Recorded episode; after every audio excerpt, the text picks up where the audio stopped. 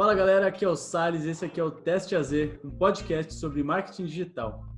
Aqui é o Bruno Gabar e a gente troca ideias sobre lançamentos, copy, tráfego e tudo que envolve esse mundão digital. E aqui é o Rodolfo Franzin, fica ligado porque a gente vai ter um papo mais aprofundado hoje, beleza? Para quem já domina o básico e hoje em especial vai ser realmente uma aula, vale a pena. Galera, antes de começar, alguns avisos rápidos. Primeiro que a gente está no YouTube, Spotify, Apple Podcast, Google Podcast e alguns outros aí. Então se estiver no YouTube já sabe, né? Deixa seu like, seu comentário, valoriza o nosso trabalho aí. Segundo, que a gente tem um parceiro que dá um super suporte pra gente aqui no Teste AZ, que é o Gustavo Messagem. Ele cuida do nosso design, da edição. Então, se estiver precisando aí de um cara profissional que faz design, nugget, edição de vídeos, CPL, podcast, vídeo de YouTube, ele é o cara, beleza? Procura lá no Instagram, arroba o rei da edição. Galera, vamos lá então. Hoje a gente vai trocar uma ideia aqui com o João Campos cara de 26 anos, que é copywriter há 6 anos, também é cofundador da Neolife. E nos últimos dois anos, a Neolife saiu de zero para 46 funcionários. Vendeu mais de 100 milhões de reais em infoprodutos, cosméticos, suplementos e também dropshipping, que é aqueles produtinhos vagabundo da China, né? João, para começar, você pode contar um pouco de como foi o seu início na COP? E aí, pessoal, tudo bom? É, muito obrigado por é, me ter aí no podcast de vocês. Fico feliz em poder compartilhar um pouco a mensagem com a galera, ensinar o pessoal. Já faço isso um pouco lá no Instagram, mas é melhor que tenha mais alcance aqui com, o podcast, enfim. É, cara, o começo foi um começo com a cópia assim foi meio de insatisfação. Eu estava em 2014 e daí eu tinha ido para a França. Tem um, naquela época tinha um programa chamado Ciências Sem Fronteiras, que eu não sei se vocês já ouviram falar disso. Conheço. Basicamente, já, É, Conheço. Aí eu fui lá pra França com o dinheiro do governo. Aí, cara, naquela época eu só fazia merda. Eu chegava lá na França, aí eu ficava, eu estudava um pouquinho, mas dava quinta-feira ia pra festa, e daí ia lá com os franceses lá, daí tinha uma namoradinha italiana, é, eu ficava saindo lá com o pessoal. Aí o que, que eu fazia? Eu ficava fumando maconha, bebendo e, e fazendo besteira, entendeu? E aí, depois de seis meses assim, eu pensei, cara, eu, eu, se eu ficar fazendo isso, eu vou voltar para o Brasil e não vou ter feito nada aqui. E daí eu vou ter que ser engenheiro, que eu, eu fazia engenharia mecânica lá na UFSC, então eu fui, eu fui lá, para é, fiz esse intercâmbio por causa da engenharia. E eu pensei assim, mano, eu vou ter que ser engenheiro, vou ter que me mudar para o interior de São Paulo, numa cidadezinha meio zoada, que não é Floripa. Eu vou ter que sair de Floripa, que é a minha cidade é, natal. Vou ganhar pouco, Claro que o engenheiro ele ganha bem, mas eu queria ganhar muito mais, então para mim era pouco. E talvez eu seja infeliz. Daí eu, eu fiz aquele negócio que eu acho que todo mundo já fez, né, que é tu digitar assim no Google, como ganhar dinheiro com a internet, como criar um negócio online. E por que que eu fiz isso? Porque eu tinha aquele sonho lá que, que é vendido atualmente, né, que todo mundo compra de ser um nômade digital, tu viajar pro mundo, aí tu tem um MacBook ali sentado numa Starbucks lá na lá em Kiev e, e, eu conheci essa galera, tá? A galera que faz isso daí, eu conheci eles. É uma história que eu até posso contar depois pra vocês, mas eu, uhum. eu, eu, eu, cheguei a realizar todos esses sonhos aí. Fui pra Kiev, conheci lá o pessoal, o, o, enfim. Aí é, eu digitei isso daí e eu caí num lançamento de um cara. Tinha, e, era um, só que na época eu não sabia que era um lançamento, né? Então tava lá, ah, a série de, de vídeos aqui para te ensinar a criar um negócio online. E era um, um australiano, o nome dele era Timothy Mark ele tinha um, um, projeto chamado Freedom Business, que era exatamente aquilo ali que eu, que eu, que eu queria. A headline dele era assim: como criar um negócio que financie uma vida de aventura, diversão e liberdade. Cara, olha isso. Como financiar, aliás, como criar um negócio online que financia uma vida de aventura, diversão e liberdade. Isso era tudo que eu queria. Caiu na Daí. Caí, velho, na hora. Nossa, foi certeiro. Ele, ele sabia, ele era bom de copy. Aí eu me inscrevi no curso dele, aí assisti a CPL, aí no final veio a paulada, né? 5 mil dólares o curso. Daí eu, sem grana, eu pensei, putz, não vai rolar. Eu, eu, mas eu já sabia que ia precisar de grana naquela época, então eu comecei a, a economizar dinheiro lá na França, para eu, quando eu voltasse pro Brasil, eu ia ter alguma graninha para poder investir. Só que eu baixei o curso desse cara daí, é, desse Timothy Mark é, pirata, que eu comecei a pesquisar torrent, torrent, essas coisas é, na, na internet. e daí, cara, eu achei, eu baixei o curso, e daí eu comecei a fazer o curso, e foi lá a primeira vez que eu tive contato com copywriting. E daí eu dei muita sorte, cara, muita sorte mesmo, que eu peguei e eu não... É que, assim, atualmente, não só no Brasil, mas em qualquer lugar do, do mundo, acho que até muito mais nos Estados Unidos, tá? Tem, muito, tem muita, muitas pessoas que falam sobre copy, que ensinam copy, só que elas não são as pessoas mais acreditáveis para tu aprender. Porque geralmente é alguém que está repetindo alguma coisa que outra pessoa ensinou. E eu sei disso porque é uma coisa que eu faço, entendeu? Eu, João, quando eu ensino copy lá no meu Instagram, cara, eu não estou criando uma teoria do zero. Algumas coisas eu crio que funcionou para mim, eu explico, mas a grande maioria das coisas eu pego de mais ou menos uns oito, nove caras aí da história do marketing direto, de copywriting, que são caras fodas que realmente sabem no que estão falando, que eles criaram as teorias de copy. Então não é um cara que está repetindo a teoria, é o cara que criou. Então seria o equivalente assim, tu quer aprender física, tu não vai ler um livro de um moleque ali da, da rua. Não, tu vai ler o livro do Newton, o princípio, entendeu? Tu vai direto na fonte. Aí eu tive muita sorte que esse cara aí que eu estudei, que é o Timothy Mark, ele falava exatamente desses caras aí, do pessoal das antigas. E daí eu pensei assim, cara, eu vou estudar isso daí também. Daí eu entrei num, um buraco de, de minhoca ali, não sei, é, rabbit hole, sabe? Um buraco de coelho, não sei como é que se fala isso. É. Eu comecei a, a, a, peguei um cara, daí li sobre ele, esse cara recomendava outro cara, que recomendava outro, daí eu comecei a, a, a, a ler, estudar, e daí eu li, li, li, li, li e não aplicava nada. Até que um dia eu falei, cara, vou testar isso aqui. Eu testei e fiz um anúncio lá que me deu um, um ROI de 250%, com um afiliado. Eu achei que eu tava rico, eu investia 50 reais por dia, vendia 300 pila por dia. Eu pensei assim, meu Deus, cara, 300 reais por dia é muito dinheiro. E, enfim, daí esse foi o meu começo, assim, mais ou menos. Aí depois teve várias outras coisas aí que aconteceram nessa história. Mas o meu começo, assim, foi, foi com isso daí. Isso em 2014, tá? Então faz tempo. Mas foi legal. Esse foi o seu primeiro, primeira vez, assim, na vida que você colocou um anúncio para rodar. Você assistiu o curso, entendeu mais ou menos como funcionava, colocou esse anúncio, começou a vender. Tipo, de primeira você já conseguiu ter um resultado ou não? Não, não. É, na verdade foi assim, eu peguei, eu comecei a estudar e daí eu criei um anúncio e ele até vendeu, mas cara, é, é que assim, era, na época eu não sabia nem fazer tráfego. Então eu criei uma campanha de cliques no site, não era nem conversão, uma campanha de, de cliques mesmo. Daí eu mandei clique ali, eu gastei 200 reais, saiu uma venda, daí eu pensei, meu Deus, é, consegui vender. Essa foi a minha primeira venda de fato. Só que eu ainda não estava tão profundo assim na copy. Aí, aí depois eu tinha desistido de ser afiliado para fazer outras coisas. Mas eu eu percebi assim que eu tinha um assim que esse meu estudo tinha me dado algum conhecimento a mais quando eu fui num evento de afiliados aqui na, na Palhoça, que é uma cidade é, vizinha aqui de Florianópolis.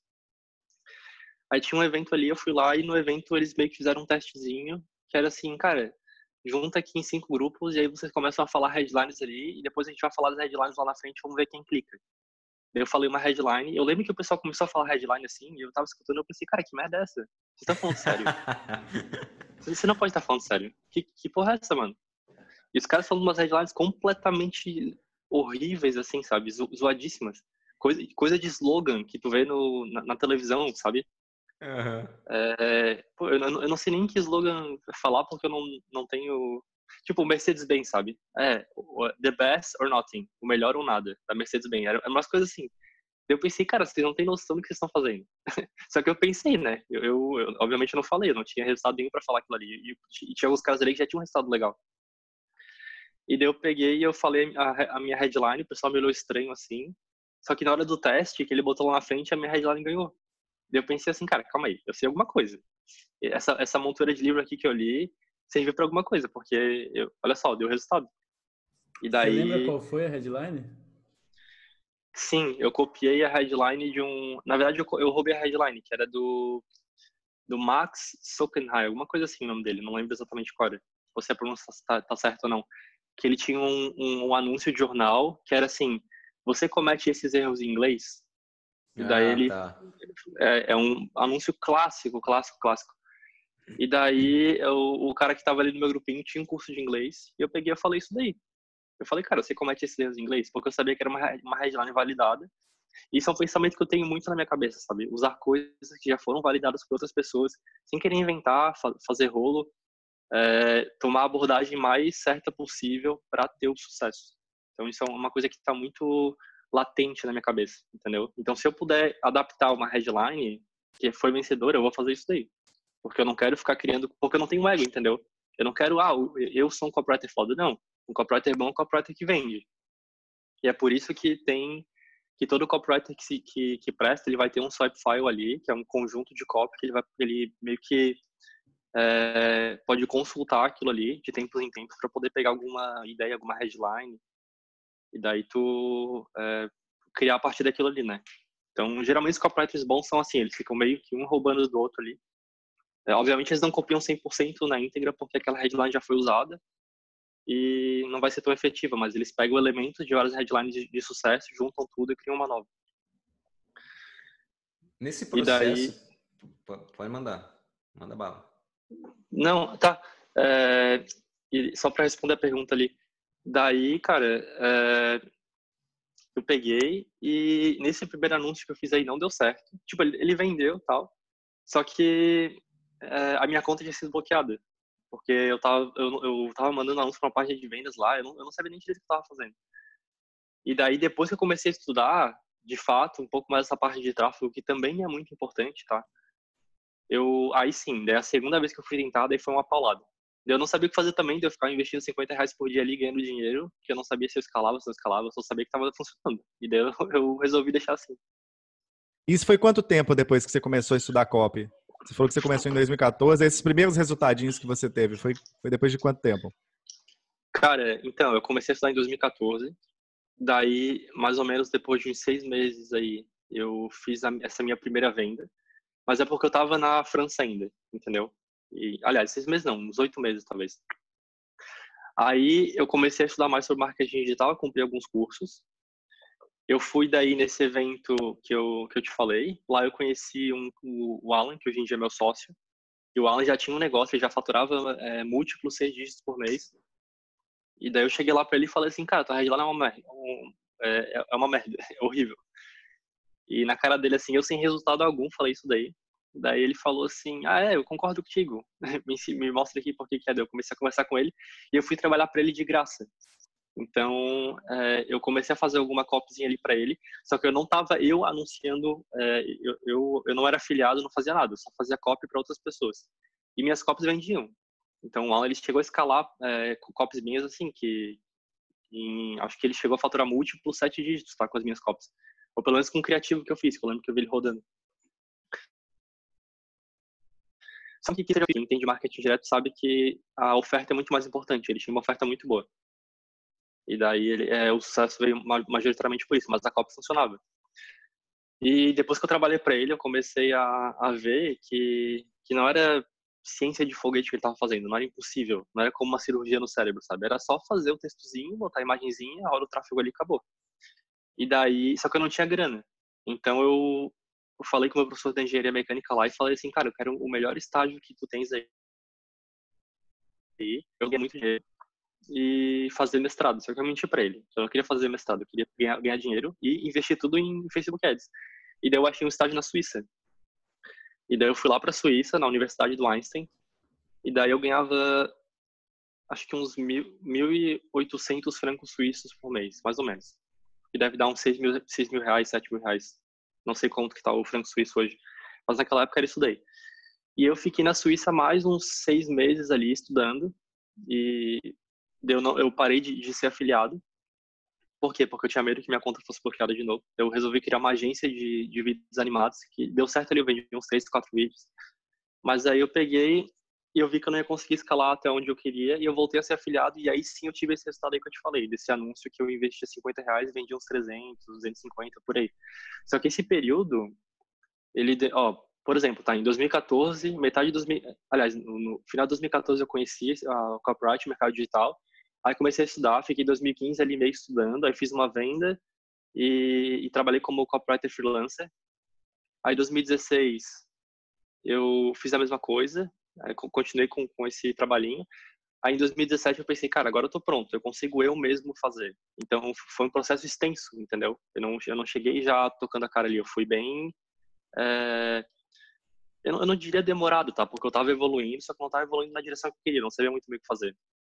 E eu não tinha dinheiro também. E em 2017 eu comecei a ganhar grana com o meu trabalho e eu comecei a investir. E daí é, foi aí que de fato eu tive resultado. Então, em tempo, cara, demorou uns dois anos, assim, porque eu voltei da França na metade de 2015. Então, voltei, então, tipo, entre, na metade de 2015 até 2016, seis meses. Depois mais um ano até 2017.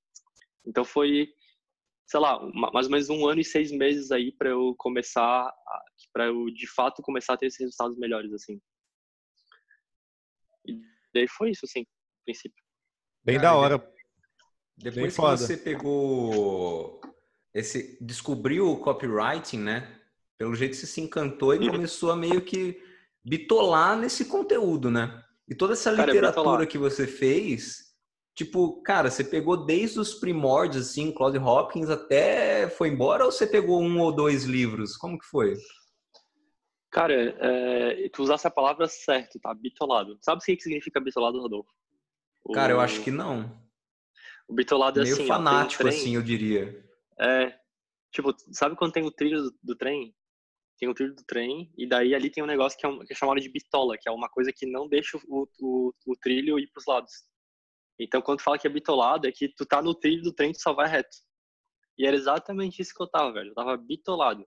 Porque, nossa, é, é isso que eu digo, né, velho? É muita sorte. Que eu botei lá no, no esse cara do, do curso lá, o australiano, ele falou assim, tem um cara chamado Gary Halbert e tal. eu pensei, Gary Halbert, vou, vou pesquisar. Aí escrevi Gary Halbert e eu caí no site que é o The Gary Halbert Letter. Não sei se vocês conhecem esse site aí. Sim, uhum. sim. Ele tinha yes, uma, yes. umas... um site bem bom. E daí eu lembro que eu li assim, ele falou. Ele também é um copywriter, né? Então ele não é, não é tanso. E ele escreveu a headline assim, cara, se tu aprender isso aqui, tu nunca mais vai precisar, vai se preocupar com dinheiro na tua vida. E eu, no auge dos meus, sei lá, 22 anos, pensei, caramba, mano, eu nunca mais vou me preocupar com dinheiro na minha vida. Eu vou poder fazer o que eu quiser. Aí, aí fechou. Aí tava vendido já na hora ali.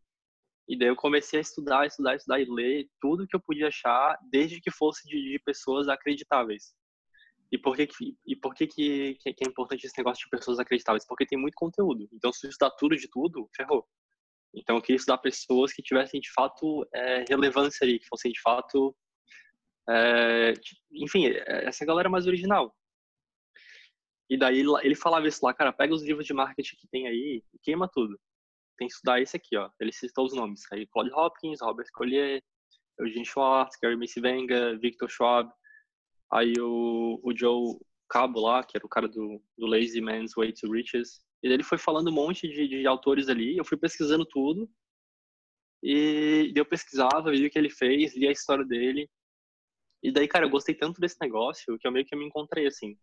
E daí eu comecei a estudar muito, muito, muito, aprender todos os até a história do negócio em si, sabe? Como começou, o que aconteceu, como que se desenvolveu isso daí.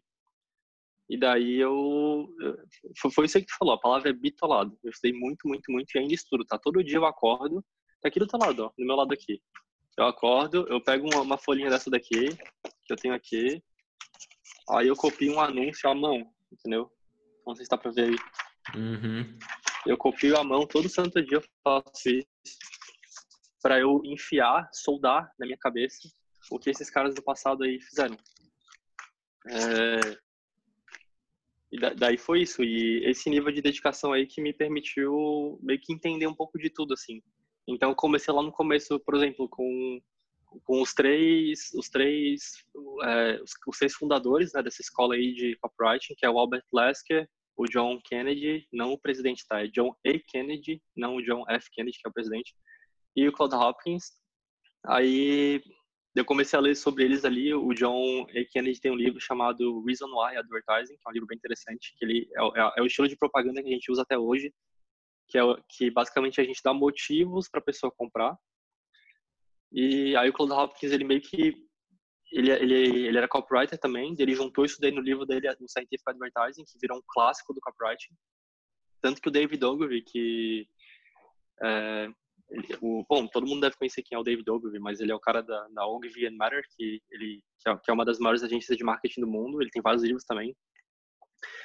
E ele falava assim, cara, para tu trabalhar na minha agência, tu tem que ler o livro do Claude Hopkins sete vezes. Se tu não ler ele sete vezes, tu não pode trabalhar aqui.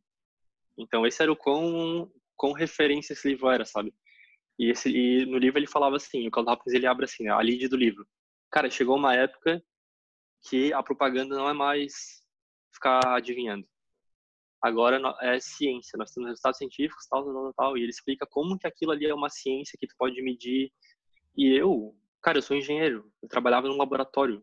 Eu ficava medindo essas porcarias, mano. Ó, olha, eu, tipo, eu trabalhava com soldagem. Então, eu, soldava ali, cortava o negócio no meio olhava no microscópio. Olha só, se tu fizer desse jeito, acontece tal coisa. Se fizer isso, acontece tal coisa.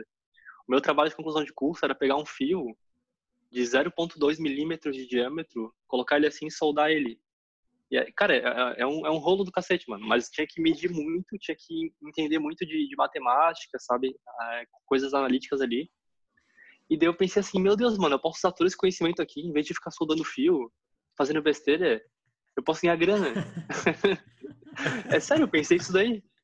E daí eu fui, velho. Em vez de, de ser engenheiro, fui virar copywriter. Dava muito mais dinheiro.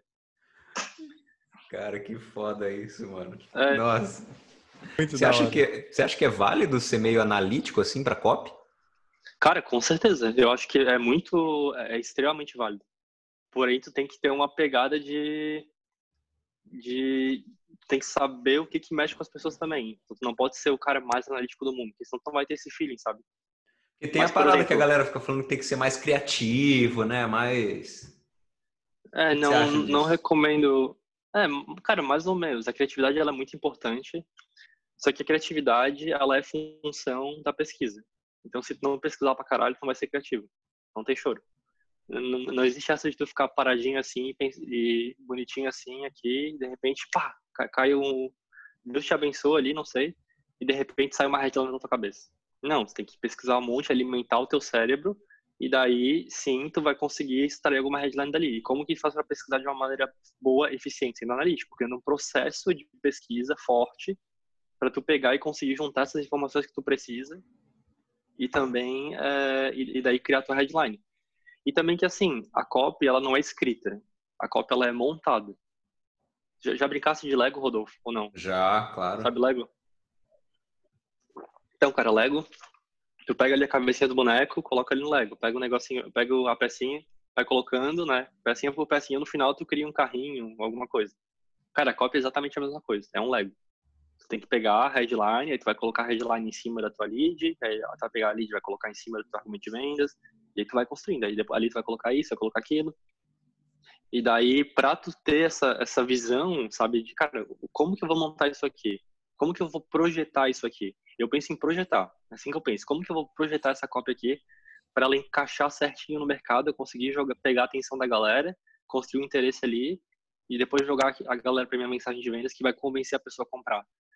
Aí eu, eu, eu faço isso de uma maneira analítica.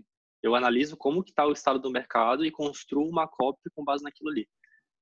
E aí, obviamente, entra a criatividade, mas eu tento eliminar a criatividade do processo. Só que tem, é, não, não tem como não ter, né? No final, tu vai ter ainda que sentar, olhar a página ali e começar a escrever. Isso vai acontecer, necessariamente.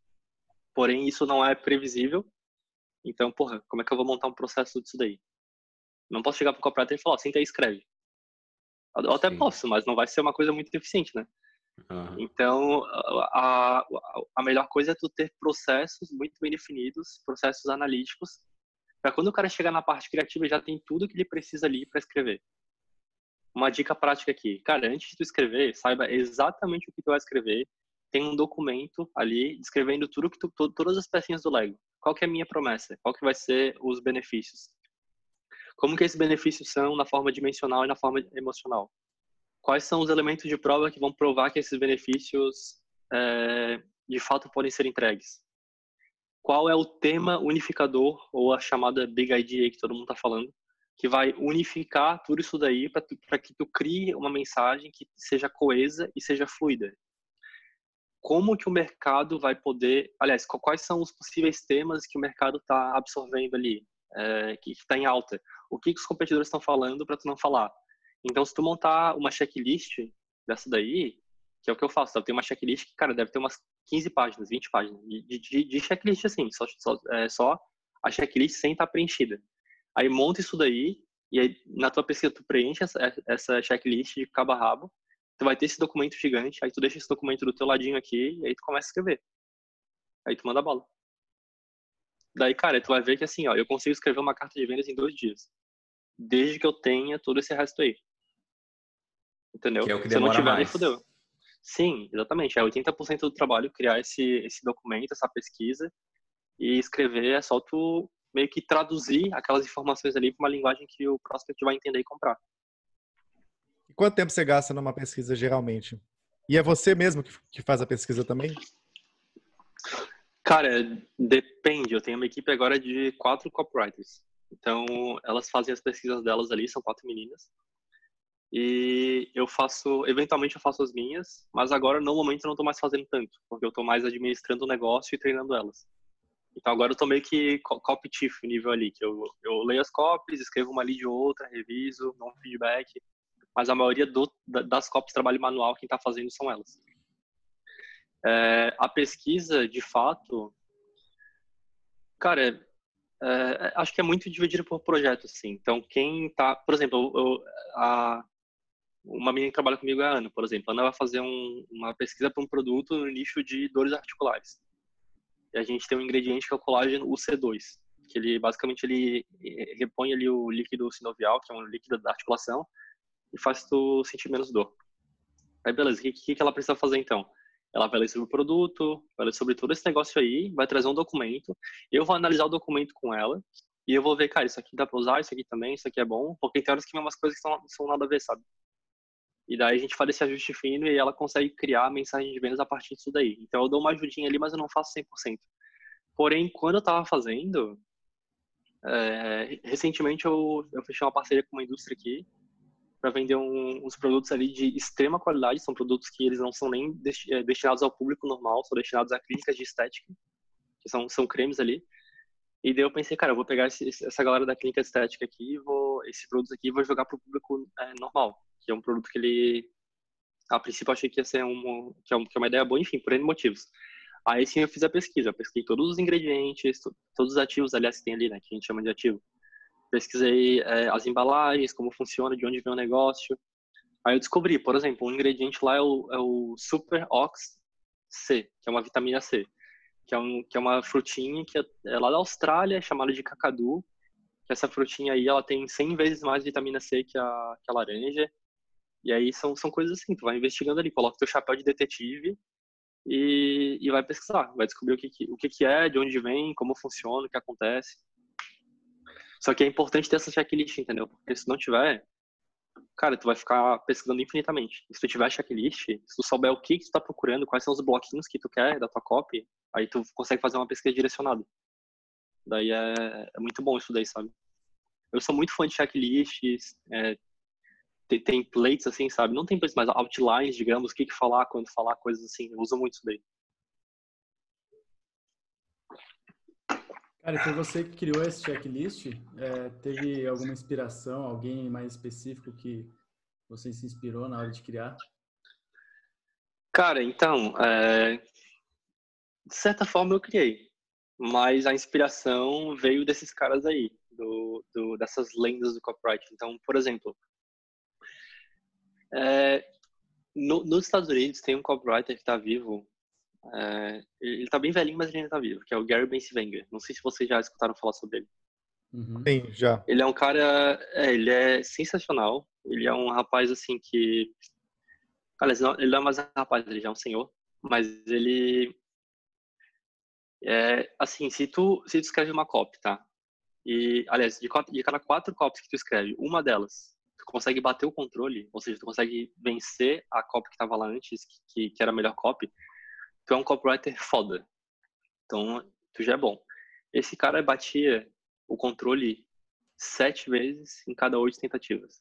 Então, ele era uma lenda. Ele era assim, era tipo o Neymar, sabe? Aliás, o Neymar não, ele era o Messi.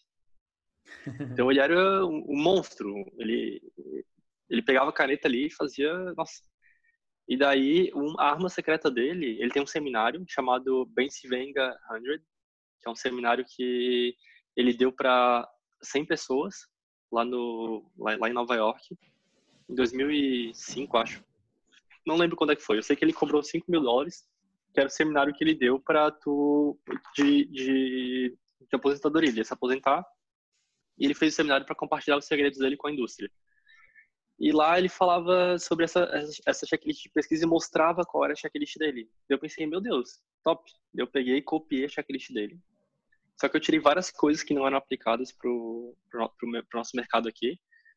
É, adicionei várias outras coisas de outras checklists de outras pessoas que eu achei interessante. E no final eu criei uma checklist bem completa. E daí, basicamente funciona assim. A primeira coisa é tu investigar o teu produto. Então, tu vai saber tudo sobre o teu produto, como é, quanto, qual, qual é a cor, isso, aquilo, quais são as features que ele tem, quais são os benefícios, qual é a história dele, tem alguma coisa interessante sobre ele. Aí, depois tu vai investigar o teu mercado, que deu prospect, é... enfim, tem, tem várias, eu não lembro das perguntas agora, mas tem um monte de coisas ali, mas basicamente tu entender o estado do mercado, depois tu vai investigar a tua competição, depois tu vai mostrar, tu vai investigar elementos de prova, para toda a tua carta de vendas, desde o começo até o, até o final. Então, para os benefícios também. É, mas principalmente provas, para tu poder abrir a tua headline com uma prova. Então, por exemplo, em vez de tu dizer assim, como emagrecer, tu pode dizer assim, é, nutricionista que perdeu 30 quilos ensina como emagrecer. Tu colocou um, um, elemento de prova ali, que é, que é esse nutricionista, também tem a especificidade dos, dos 30 quilos ali, então eu procuro por coisas assim para eu poder é, dar mais credibilidade para minha headline. Por que, que eu faço isso? Porque os nichos que eu trabalho são nichos muito competitivos. Então são nichos bem sofisticados. Então eu preciso ter essas provas aí. Se não tiver prova, aí complica. Aí eu pesquiso a prova. Aí depois disso tem. É, investiga... Não sei se eu já falei investigar competição. Descobrir o que, que o pessoal está falando, mas tem não. isso aí também. Legal. É, eu, eu vejo qual que é, o que, que a competição está dizendo para eu justamente não falar o que eles estão falando. Então, se tá todo mundo falando assim, é, como emagrecer 10 quilos, eu vou falar como emagrecer 20 quilos. E se tá todo mundo falando como emagrecer, como rejuvenescer tomando colágeno, eu vou falar assim, como rejuvenescer tomando colágeno orgânico, que é o orgânico que funciona por causa do motivo X, Y, Z. Então, eu, eu tenho que entender o que, que eles estão falando para eu poder falar uma coisa diferente deles. E se eu conseguir ir contra eles, talvez seja ainda melhor desde que eu tenha de fato propriedade para fazer isso, tá? É... E daí eu, aí depois eu acho que a pergunta que tem lá, aliás, a sessão é o ponto de entrada da mensagem de vendas, que eu vou ver sobre os níveis de consciência e sofisticação do mercado e o que, que eu poderia falar ali para poder entrar no mercado, ou seja, para poder abrir o, uma conversa com o mercado. Qual é o ponto de contato que eu vou meio que... Imagina que o mercado, que aqui em cima de mim, não sei se vocês estão vendo aqui, tá? Mas em cima de mim aqui, imagina que tem um, um rio. Ao todo mundo que está vendo o podcast aí, olha para cima, imagina que tem um rio passando em cima da tua cabeça. E é um rio cheio de dinheiro. E o que, que é isso? São as transações de cartão de crédito que estão acontecendo agora. Então, enquanto a gente está conversando, tem muitas pessoas aí comprando coisas, comprando, sei lá, televisão, suplemento, produto vagabundo da China aí, essas coisas aí que a galera compra na internet. E o teu trabalho é pegar, colocar um canudinho ali nesse, nesse rio que movimenta trilhões e pegar um pouquinho desse dinheiro para ti. Esse é o trabalhinho. É colocar o canudinho ali no rio e, e deixar pingar um pouco de dinheiro aqui na tua mão. Eu penso, beleza, qual que é o meu canudo então? Qual que é o, o que que eu poderia colocar ali que ia furar o mercado e ia conseguir conversar com o mercado e pegar um pouco de dinheiro? E daí, é por, por isso que é tão importante fazer essa análise, para saber o que que, porque, se não tiver atenção, não adianta que tu vai escrever depois. Aí a tua cópia ela pode estar escrita até em grego que ela nunca vai ser lida, em primeiro lugar. Então não, tanto faz, sabe? Então eu tenho uma sessão só para isso daí, para descobrir qual que é o ponto de entrada no mercado que vou conseguir atenção e vou conseguir chamar a galera para ler a minha mensagem de vendas. É, depois eu tenho uma sessão para oferta, para eu saber exatamente qual que é a oferta que eu tô que eu estou vendendo. E por oferta eu não quero dizer preço, tá? Oferta é preço, mais garantia, mais bônus, mais termos, condições, é, parcelamento, enfim. É, e, e, é, tem, tem, tem várias. Basicamente tudo que a pessoa recebe em troca do dinheiro dela. Isso daí é uma das coisas mais importantes que tem. É, e quão importante é, tá? Em marketing direto, a gente diz que 40% do sucesso da campanha vem da oferta, 40% vem da lista, que é basicamente a pessoa que está vendo, seria o tráfego, e só 20% vem da copy. Então, a copy é a coisa que, que menos tem influência ali. Só que, geralmente, os copywriters, eles acabam meio que definindo também o, o tráfego e a oferta, porque o tráfego vai depender do que tu escreveu ali, né? Se tu falar como emagrecer, aí vai vir muito, vai vir a, a galera de emagrecer. E a tua oferta é geralmente que cria os copywriters também. Então, no final, copy, o copywriter acaba tendo muita responsabilidade nesse processo aí, caso ele faça sozinho. E, e a oferta, como eu falei, é 40% do, do sucesso da campanha, então ela tem muito bem pensado. Eu tenho campanhas, cara, que só de trocar oferta, o ROAS quadruplica. Então, olha que loucura, sabe? É, tô trocando de, detalhezinhos assim, sabe? Isso é um ponto de alavancagem muito grande, que são essas pequenas mudanças que tu faz, que elas têm um resultado completamente diferente. Então, por exemplo, no meu negócio de dropshipping, quando eu lançava ele, eu, eu colocava o markup lá nos produtos, né? Tipo, comprava produto por 10 reais vendia por 30, por 40, coisa assim. Cara, se eu comprava o produto e eu vendia ele por 30, me dava o ROAS, sei lá, de 1.5, o ROAS zoado. Se eu vendia por 50, me dava um ROAS de 7. Então, olha que loucura, sabe?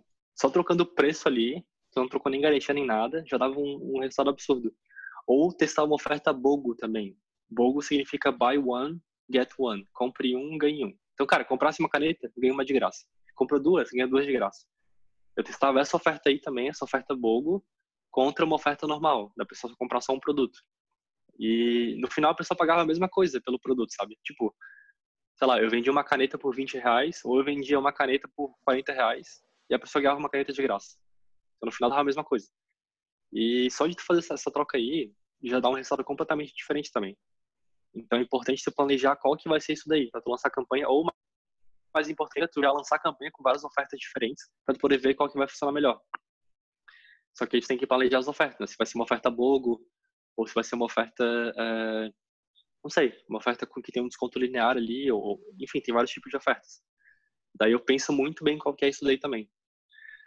E, cara, eu acho que é isso. Basicamente, eu cubro tudo o que eu vou precisar para fazer uma mensagem de vendas. Seja ela, sei lá, um anúncio no Facebook, uma carta de vendas, um webinário, qualquer coisa que, que, que, que, que necessita ser escrita, né? Que é uma mensagem de vendas, eu consigo tirar dessa, dessa checklist e criar alguma coisa com base nela.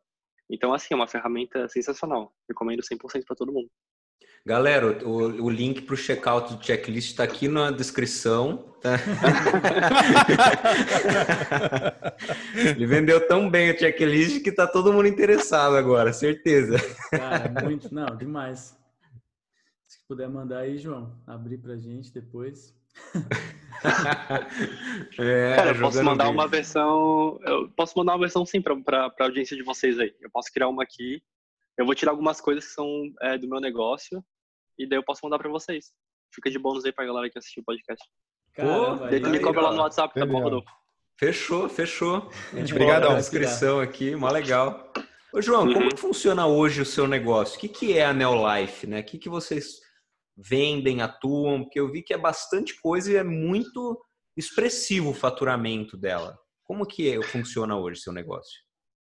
Cara, então, atualmente como é que funciona? A gente começou e quando eu comecei, tá, em 2018, acho. É, 2018, no começo ali. O que, que eu queria? Grana. Então, eu tinha um, um, um funil de vendas ali que basicamente esse funil ele me dava, eu vendia um produto com ticket médio de 440 reais, com um CPA de 25 reais. E aí tu imagina a, a lucratividade disso daí, sabe? Em escala, tá? Em escala. Então eu fazia 200 vendas por dia com isso daí. E daí eu pensei assim, mano, é... só que assim, eu não sabia de nada, não sabia se o produto era bom, eu não sabia se aquilo ali de fato entregava o que eu tava prometendo, não sabia de nada. Só que a minha meta era o quê? Era ganhar grana. Eu sabia que o produto era para aquilo ali, sei lá, tipo uma vitamina. E imagina, tá, uma vitamina que aumenta a imunidade. Eu sabia que, era aquilo ali, que era um colágeno, então ele ajudava a pessoa a rejuvenescer. Mas eu não sabia se o produto era bom ou se não era. E, e sinceramente, eu não ligava muito para isso. Porque eu não tava na época de ligar para isso daí. Eu queria grana, eu queria vender. Eu não tava vendendo farinha, não tava machucando as pessoas, então eu ia pegar e vender igual, igual independente se, se o produto é pior do que o produto premium ou não, é, sei lá, depois eu fui descobrir que o produto era um produto bom, mas eu não sabia naquela época. E por causa disso daí, dessa falta de conhecimento do, do, do, do produto, assim, é, eu, eu me especializei, aliás, a Neolife se especializou muito em marketing. Então, cara, a gente não tinha uma equipe de desenvolvimento de produto. A gente falava com a indústria e falava assim, cara, é, o que que funciona para esse nicho aqui? Me dá três opções. Daí o cara falava, olha, sei lá, para para tu é, para rejuvenescimento, tu pode passar esse cremezinho aqui que tem ácido hialurônico, ou tu pode tomar colágeno, ou tu pode fazer mais isso aqui. E daí eu falei, tá. Daí eu pegava os produtos ali, eu ia na documentação científica, via qual que era o, o produto que tinha a maior documentação científica possível, porque a partir dele eu poder fazer a maior promessa possível. Olha como é analítico o negócio, entendeu? Eu não tô tendo bigadia. Eu tô, é, cara, tem o produto, qual que é o artigo científico que vai me dar a maior prova social para ele? Lá vai eu atrás do artigo. Aí, é... aí tá, eu comecei a vender esse colágeno aí, e vendendo ele eu percebi que, aliás, e, e... Só, que, só que como eu não tinha uma equipe de desenvolvimento de produto, a gente ficou muito bom em marketing, a gente começou a vender, vender, vender, e a gente pensou assim, cara, já que a gente está atuando nesse nicho aqui, vamos atuar em outros nichos também. Outros nichos que fazem que a gente pode usar o mesmo modelo de negócios. Então a gente começou a vender tudo que tu pode imaginar. Vendemos, sei lá, panela. Vendemos fita para o pessoal colar coisa na parede. Vendemos vitamina C. Vendemos cremes anti-rugas. Vendemos até hoje creme anti-rugas. Vendemos pílula para diabetes, de cromo, zinco e inulina e outro negócio lá. A gente vende colágeno. Então, basicamente, a gente vende problemas, soluções para problemas urgentes. É importante esse negócio de problema urgente, que não é um problema. Tipo assim, não é um negócio que, ah, vou vender um curso de costura. Não, velho. Estou vendendo um negócio para pessoas que têm dores nas articulações. Estou vendendo colágeno do tipo UC2. Ou estou vendendo é, coisa para quem tem rugas. Eu vejo colágeno, eu vendo colágeno Verisol, que é um colágeno que, é, que ele serve para isso. E daí, basicamente, é isso. A gente conseguiu criar essa máquina de vendas, onde a gente cria essas mensagens de vendas e aí é, para vários nichos. E daí a gente consegue ficar vendendo esses produtinhos aí. E daí, assim, se tu vender num nicho só, tu, tu até pode ter uma escala legal, se tiver uma, uma, uma, boa cópia ali. Só que tu tem muito risco, né? Porque se aquele nicho parar de vender, ou se acontecer alguma coisa, se ela tem algum problema com, com, com um funcionário que sai que sabe vender aquele produto, ou é, não sei, N, N problemas aí que podem acontecer, que, ou seja, tu vai ter uma fonte de renda só. Se o Facebook bloquear tua conta, por exemplo, aí ferrou. Então a gente começou a, a diversificar esse risco, a gente está indo para várias mídias diferentes, aliás, a gente foi para várias mídias diferentes, com vários produtos diferentes, de forma que a gente vai ter vários produtinhos vendendo alguma coisinha ali, e no final dá um faturamento grande. Daí, cara, o que a gente faz basicamente é isso daí, tá? É, nesses últimos tempos aí. Só que a gente começou a ver que é, e, tipo, isso aí deu uma estabilidade legal pra gente, porque quem trabalha no mesmo modelo de negócio que a gente, vendendo produtos através de marketing direto, geralmente o cara trabalha com um nicho só. Daí se acontecer alguma merda, ele para de vender. Que é o que acontece com a grande maioria da galera. A conta do cara cai. Aliás, um nicho e uma mídia, né? Geralmente é uma, sei lá, um suplemento ali, um cosmético no Facebook. O cara é afiliado. E daí esse cara ele tem uma máquina de dinheiro. Ele consegue ganhar grana ali, só que na hora que der alguma merda ele vai parar de faturar. E daí a gente diversificou em vários nichos aí e a gente não tem mais esse problema tão forte. Ainda tem, só que não tá, esse risco, né, só que ainda não tá tão latente quanto era antes. E daí por causa disso a gente consegue ter um faturamento que ele é meio que estável ali, sabe? Um faturamento alto, ele é bom. E então tem essa parte aí. Aí, cara, eu já vendi mentoria também de copy. Só que, por que, que eu vendi? Porque a galera pediu tanto, encheu tanto saco, que daí eu falei, tá, velho, vamos fazer essa merda então. Aí eu fiz um stories, velho, um. E eu não tô querendo ser arrogante, tá? Mas a minha mentoria foi assim, tá? Como que eu fiz? Foi até engraçado. O pessoal ficava mandando DM lá no Instagram, faz mentoria, não sei o que, não sei o que. Aí eu, o Pietro, que é o um rapaz que trabalha comigo, ficou enchendo o saco também. Daí eu falei, tá, vamos ver o que acontece. Daí eu peguei e fiz um stories assim. Eu, a, a, minha copy foi assim. Peguei, levantei aqui e falei, pessoal, vou fazer uma mentoria de copy.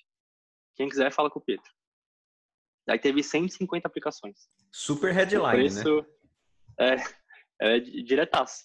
O preço daí era 5 mil reais, que é um preço barato, tá? Pelas coisas que eu ensinei lá. E dessas 150, 30 pessoas queriam pagar, eu selecionei 10 delas, que eu achei que fazia sentido. E daí a gente vendeu isso aí também, daí depois a gente vendeu um upsell para essa galera. Então, foi uma outra mentoria que daqui fez foi o meu sócio, o Alan, que dela foi uma mentoria de 10 mil reais. É, a gente também tem projetos de uma plataforma de pagamento que a gente está fazendo. Pra, só que é mais para atender as nossas demandas, porque a gente quer fazer ofertas que nenhuma plataforma de pagamento no mercado atende.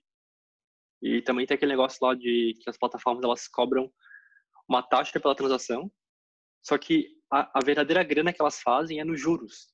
Então, tipo, se eu vendo um produto de 100 reais, cara, a Hotmart vai comer 10%, então tu vai ganhar 90 reais. Além disso, a Hotmart também vai ficar com os juros. Então, se a pessoa parcelar, desculpa, pessoal, garganta doeu. Se a pessoa parcelar em 12 vezes, é, eu não lembro quanto é que é os juros, tá? Mas ela vai pagar entre 130 e 144 reais, mais ou menos.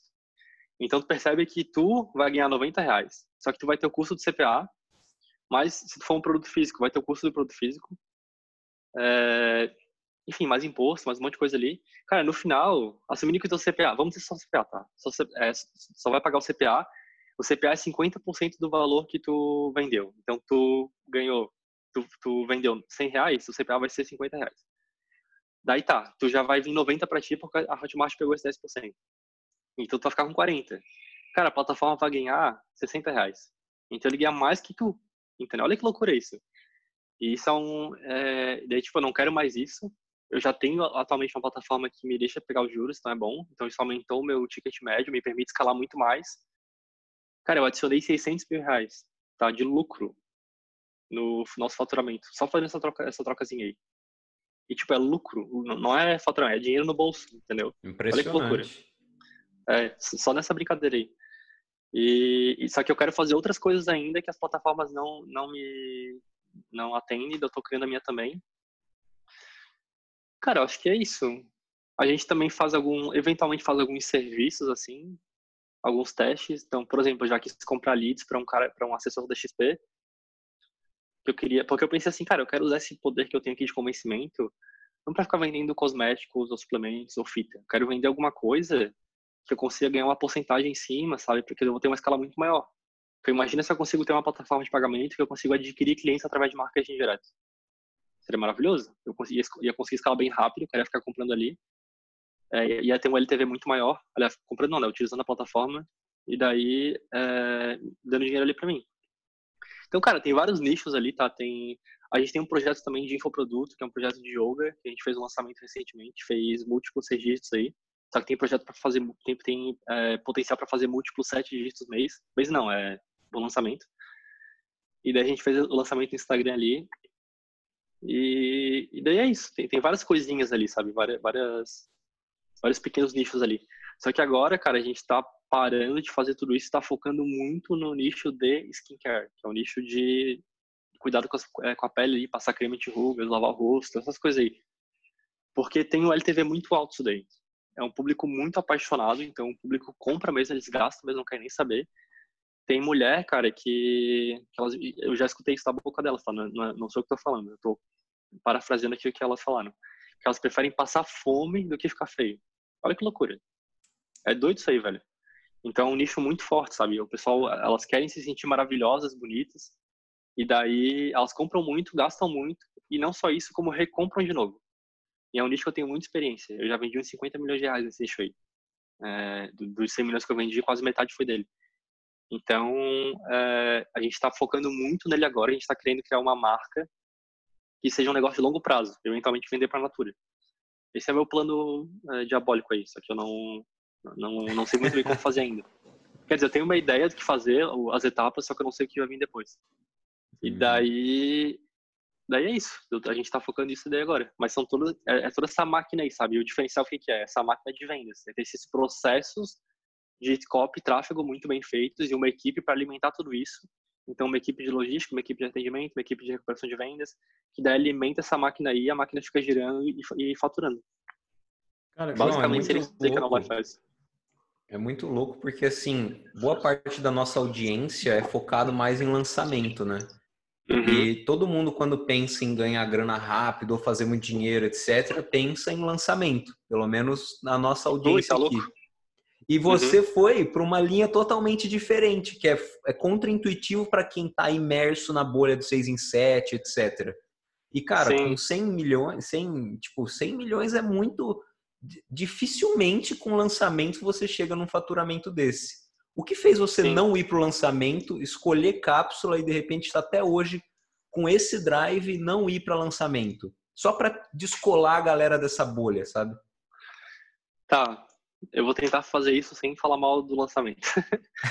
Mentira, eu vou falar um pouco mal sim. Solta o eu vou ser sincero, eu vou falar Pode o que eu- falar, o que eu penso. seja sincero. Seja Manda sincero. real, real. Manda real. Cara, o que que é... Bom, vamos responder as perguntas em du- em duas etapas, tá? Por que que eu fui fazer esse nicho? Cara, porque foi a primeira coisa que eu vi.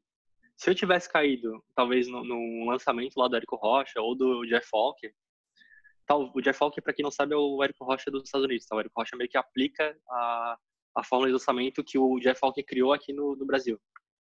Uhum. Talvez eu iria fazer alguma coisa com, com isso daí. Só que assim, eu não sou autoridade. Ou pelo menos não era, agora eu sou. É, ou pelo menos acho que eu sou ali no meu Instagram, a galera que quer comprar coisa de mim, só que eu não tenho nada pra vender. Mas na época que eu tava começando, velho, como que eu ia fazer o lançamento? O que, o que que eu sabia? Eu não sabia porra nenhuma. Então eu não tinha muito como botar esse plano em prática, sabe? Como de fato é, operacionalizar isso daí. Eu não sabia como. Aí ia ter que arranjar uma autoridade pra fazer isso, pra fazer aquilo. E o lançamento é uma coisa que é muito mais difícil de fazer também. Porque tu tem que ter esse relacionamento com a tua audiência, tem que criar conteúdo, entendeu? Quando tu vende alguma coisa na internet, cara, tipo, tem um amigo meu que ele vende tênis. O desgraçado fatura milhões, velho, vendendo tênis. Sabe aquele teu amigo do ensino médio, que ele quer ganhar uma grana, ele começa a vender tênis? Ou, ou, sabe, ele vende alguma porcaria ali, vende CD falsificado. Eu- quando eu era criança, eu, eu era de uma família bem humilde, eu sempre tinha esses amigos aí, tá? Que vendem essas coisas. E daí, pra mim, ele é esse cara aí, cara. Ele é um cara que vende tênis, só que ele usa a internet. Daí ele. é, só que daí ele tem essa escala bem maior. E o segredo, cara, é que assim, se tu quer ganhar grana. Tipo, Rodolfo, tu quer ganhar grana. O que que tu não vai fazer pra ganhar grana? Tu não vai, sei lá, virar e bater com a tua cabeça na parede. Não vai dar dinheiro isso daí, não é? O que que dá dinheiro? Vender alguma coisa, não é? Então, beleza. O, qual que é o jeito mais fácil possível de vender alguma coisa? Não é lançamento. É tu pegar e vender algum, é tu vender algo que as pessoas já querem comprar. E idealmente, se tu vender algo para um problema urgente, é, tu vai ter os melhores resultados possíveis. Então, assim, isso é uma coisa muito importante, cara, que as pessoas têm que ter na cabeça. Tu não tem que vender o que tu quer vender. Tipo, ah, eu quero vender tal coisa. Cara, foda-se o que tu quer vender, mano. Tem que vender aquilo que o mercado quer comprar. Porque é o mercado que manda. Só, só vai servir o mercado com aquilo ali que tu tem. Mas quem manda é o mercado. Se o mercado amanhã parar de comprar, é, sei lá, por, por lançamento aí, a galera não, nunca mais de lançamento. Velho, não interessa. Não, tu pode fazer o lançamento que tu quiser, que a galera não vai comprar, porque eles não querem mais. Então, qual que é o melhor produto para tu vender? Cara, o melhor produto para tu vender é o produto que as pessoas querem comprar. Sabe um produto que vende muito? Vai lá no jogo do Flamengo, na saída do jogo do Flamengo, eh, do, do Flamengo, monta uma barraquinha de cachorro quente. O pessoal vai sair com fome e vão comprar. Então, é, é muito disso. Eu pensei assim, velho, o jeito mais fácil de eu vender é vendendo algo que as pessoas já querem comprar. O que as pessoas já querem comprar? Aí, por exemplo, esse meu amigo vende tênis. A galera digita ali, tênis no Google. Cai no AdWords ali dele e compra o tênis. Ou aparece um tênis no Facebook, o cara vai e compra um tênis. E o cara fatura milhões vendendo tênis. E daí tem outro cara que, que tem um curso lá muito foda no lançamento, ele fatura bem menos. E. Por quê? Porque ele tá querendo vender um negócio que é um pouco mais diferente. Só que assim, tem, tem, tem todo esse negócio de, ah, aquele cara quer trabalhar aquilo por causa do propósito dele, sabe? Mas eu não tô avaliando isso daqui, aqui, tá? É só o faturamento e Sim, a sim. facilidade de vender ou não. Eu, pra mim, cara, eu tinha 22 anos, não tinha grana, tava ferrado. O que, que eu queria fazer? Eu queria grana. Então, eu sabia, é, eu tinha conhecimento de lançamento ali, só que não era tão prático pra mim. Então, a coisa mais prática era fazer um anúncio para um produto de outra pessoa, um produto num funil perpétuo, como afiliado, e foi isso que eu fiz. E o primeiro produto que eu vendi foi um curso de costura. Aí o segundo produto que eu vendi foi um curso de emagrecimento. Aí depois eu comecei a vender cápsula de colágeno. E depois eu vendi, não lembro mais, mas eu vendi mais um monte de coisa. E daí foi assim, sabe? Basicamente foi isso. A galera do lançamento, cara, é, é assim, ó, e por que que eu acho que o pessoal tá nessa bolha aí, tá, de lançamento? Porque o lançamento, ele é uma técnica de vendas. Ele nada mais é, tá, se vocês forem analisar, uma carta de vendas quebrada em várias etapas. Então, primeiro tem a leadzinha ali, depois tem a carta de vendas da autoridade ali, sabe? É uma carta de vendas que tu quebra ela em alguns vídeos.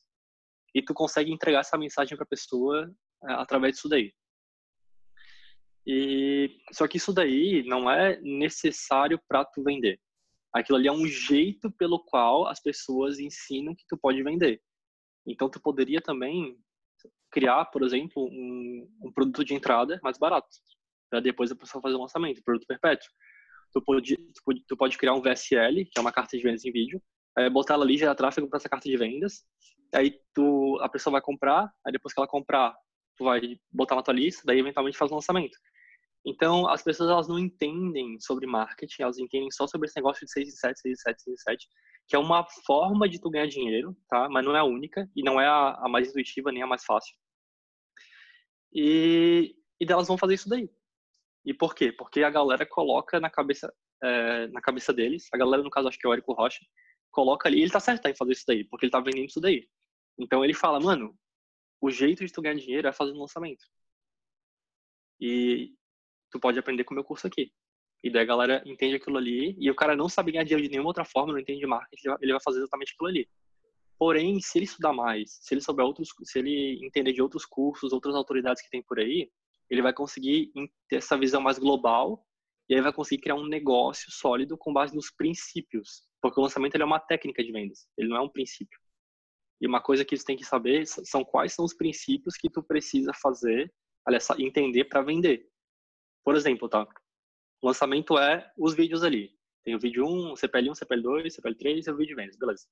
Cara, o que que tem nesses conteúdos aí? Tu vai ver que se tu olhar vai ser uma cartinha de vendas ali separada em, várias etapas. Vamos dizer que tu dá uma louca em ti, tu, cara, em vez de fazer CPL1, CPL2, CPL3, eu vou fazer 8 CPLs. Tu quebra. Cara, ainda assim vai vender. Vai vender menos, talvez? Sim. Talvez ainda mais, não sei. Vamos dizer que tu decide pegar tudo isso daí, juntar tudo isso daí e tu cria um vídeo de venda só e tu manda tráfego direto para ele no perpétuo. Vai vender também? Vai. Por quê? Porque tu ainda vai estar tá usando aqueles princípios de tu pegar a atenção da pessoa, construir interesse, mostrar prova para a pessoa, mostrar benefícios, e aí pegar e, e vender para ela. No fim, é tudo vendas, entendeu? É só tu saber vender, só que tu vai vender de vários jeitos diferentes, com vários funis, várias estratégias diferentes. E daí, é, o lançamento ele é vendido como o hackzinho para vender. Tanto que ele é vendido também com esse negócio de gatilhos mentais. Ah, tem que ter o gatilho mental não sei o quê, gatilho mental disso. Cara, eu não acredito em gatilho mental. Querem ver um gatilho mental aqui, ó? Ó, pessoal. Tem essa caneta aqui, tá? Eu paguei um milhão de reais nessa caneta aqui. Só que eu te vendo, Rodolfo, por 10 mil reais. E só tem 10 segundos para responder. E aí, queres comprar? Usei três gatilhos mentais aqui contigo. Tu quer comprar? Provavelmente não. Se tu quiser, tu me avisa que eu te dou minha conta depois. Mas eu acho que tu não quer. Eu acredito que tu não quer pagar 10 mil reais nessa caneta aqui, não é? Por quê? Porque a oferta já é zoada, entendeu? Então o gatilho mental é meio que um, uma coisa que as pessoas falam para ti, que aí tu, tu vai achar que aquele mecanismo único ali é o mecanismo que vai fazer tu vender. Não é uma hipnose, que... né? Não, claro que não. É, longe disso. Isso, é, isso é uma técnica de venda. Então, quando eu vou vender alguma coisa, sei lá, por exemplo, uma cápsula de emagrecimento, tá? Daí a pessoa fala assim, olha, eu não consigo emagrecer. Eu digo, sim, tu não consegue, mas não é porque tu não é, tu, tu, não tem disciplina e tu come muito. E tu não vai à academia. Não é por esse motivo. E de fato vai estar. Só que não é esse motivo. É porque é, aí tu insere o mecanismo único ali. É porque, sei lá, tu, a tua tireoide tá zoada. Então compra meu suplemento que vai melhorar a tua tireoide e tu vai emagrecer. Ou porque sempre que tu vai à academia, tu malha o mesmo músculo. Então tu compra o meu sistema aqui que, que usa confusão muscular, que aí tu vai poder trabalhar o músculo de várias maneiras e vai poder crescer. Ou então é, tu não emagrece porque o teu metabolismo ele não tá funcionando direito. Então compra essa cápsula aqui que vai acelerar o metabolismo. Ou tu não emagrece porque tu não absorve, é, porque tu absorve muitas calorias. Aí tu compra minha cápsula aqui que tu, que tu vai parar de absorver caloria. Então é sempre isso, eles definem um problema para a pessoa, que é o problema real que ela, que ela, que ela deveria ter, e aí vendem uma solução para esse problema real. Então, o do, o do, a, fórmula, a fórmula do lançamento mais ou menos é assim, cara, tu não o, o jeito de tu vender aqui não é que tu não sabe vender, é porque tu não usou os gatilhos mentais. Se tu usar o gatilho mental, tu vai dar uma loucura na cabeça da pessoa e aí tu vai vender. Aí a uhum. pessoa, ah, tá, é por isso que eu não que eu não dou certo, cara. E aí cai, aí o cara tem essa crença, ele continua martelando nisso, martelando, martelando. E assim, funciona, entendeu? Funciona. Não, não tem inúmeros depoimentos para mostrar isso daí. Só que não é o jeito mais fácil de fazer. Pelo menos eu não, eu não eu não saberia, sabe, como que eu iria começar do nada e fazer um lançamento. Seria uma, uma barreira de entrada muito grande para mim. E eu acho que não é o jeito mais fácil, nem o jeito mais intuitivo, nem nada assim. O jeito mais intuitivo mesmo é fazer o que eu falei. Tu vender um produto para uma audiência que já quer comprar aquele produto ali. E se for um problema urgente, ainda melhor. Quer saber uma coisa que vende? Cara, vende cirurgia do coração para pessoa que tá morrendo. Vai vender que nem água. Por quê? Porque é um problema urgente que a pessoa tem. Ela, se, ela, se ela não fizer aquele negócio, ela morre. É um negócio mais urgente que isso. Entendeu? E como tu vai fazer isso? Cara, tu não vai fazer um lançamento para vender a cirurgia do coração. Não vai fazer é. sentido. Entendeu? Imagina só lançamento de cirurgia. Você pede uma oportunidade. você também pode. Não precisa nem de escassez. A escassez é a morte do cara, velho. Se você demorar para é. você vai morrer. Ô, João, então, queria... assim, não que o. Fala Oi. aí, desculpa te interromper. Tá, é que assim, não que o lançamento não funcione ele é ruim. Ele funciona ele é bom. Só que, cara, se a tua meta ela é ganhar dinheiro da maneira mais fácil, simples possível, como era a minha, existem outras infinitas maneiras de tu enfiar um produto de ticket alto numa pessoa que te conheceu há pouco tempo, sabe? Ou, enfim, porque, porque é o que eu falei, cara, a oferta é 40% do, do teu resultado. Então, se tiver uma oferta melhor, tu vai poder converter muito mais gente. Pode é, falar, cara, desculpa. Não, eu fiquei com uma dúvida enquanto você falava, que é esses exemplos que você citou, de tipo, ah, você não emagrece por isso, você não vende por isso. Você, você meio que tira a culpa da pessoa, né, e coloca em algum agente externo, assim. Isso, uhum. é, eu não sou o cara de copy aqui, mas isso é, um, é, uma técnica de copy também. Você pode falar um pouco mais sobre isso? Sim, exatamente. É que assim, cara, em nichos muito sofisticados, as pessoas não têm mais esperança de que elas vão conseguir ter o resultado que ela, que ela quer. O que é um nicho sofisticado, em primeiro lugar? É um nicho que ele apanhou tanto do mercado, tem tanta gente anunciando que, que as pessoas simplesmente não acreditam mais naquilo ali. Um exemplo disso é o mercado de emagrecimento. Então, o mercado de emagrecimento, se bem que ele não é um nicho tão sofisticado assim, tá? Ele ainda funciona muito bem. É, mas eu vou dar esse exemplo. No começo, lá na, lá na Roma Antiga, tá? Tinha um cara lá que ele bateu assim na cabeça e pensou, cacete, mano, se eu... As pessoas querem emagrecer, se eu ajudá-los a emagrecer, eu posso ganhar muito dinheiro. Aí ele escreveu a headline assim, a super headline. Emagreça aqui. E aí o pessoal de Roma lá, da Roma Antiga, olhou assim para ele e falou, meu Deus, olha que inovação. Finalmente descobriram como emagrecer. E esse cara ganhou muito dinheiro. Ele arregaçou dinheiro. Não sei quanto ele ganhou, mas deve ter sido muita, muita grana. É, aí, aliás, eu nem sei se naquela época o pessoal queria emagrecer, tá? Mas estou dando exemplo para vocês entenderem. Mas aí e um, um, outro competidor viu aquilo ali e ele falou assim: Nossa, aquele cara tá ganhando dinheiro fazendo isso daí, eu vou fazer também. Vou prometer mais do que ele. E daí ele começou a falar assim: Eu ajudo você a emagrecer 10 quilos. Aí o outro viu a mesma coisa e resolveu prometer ainda mais: Eu ajudo você a emagrecer 30 quilos. E aí começou a guerra de benefícios. Um querendo falar mais benefício que o outro.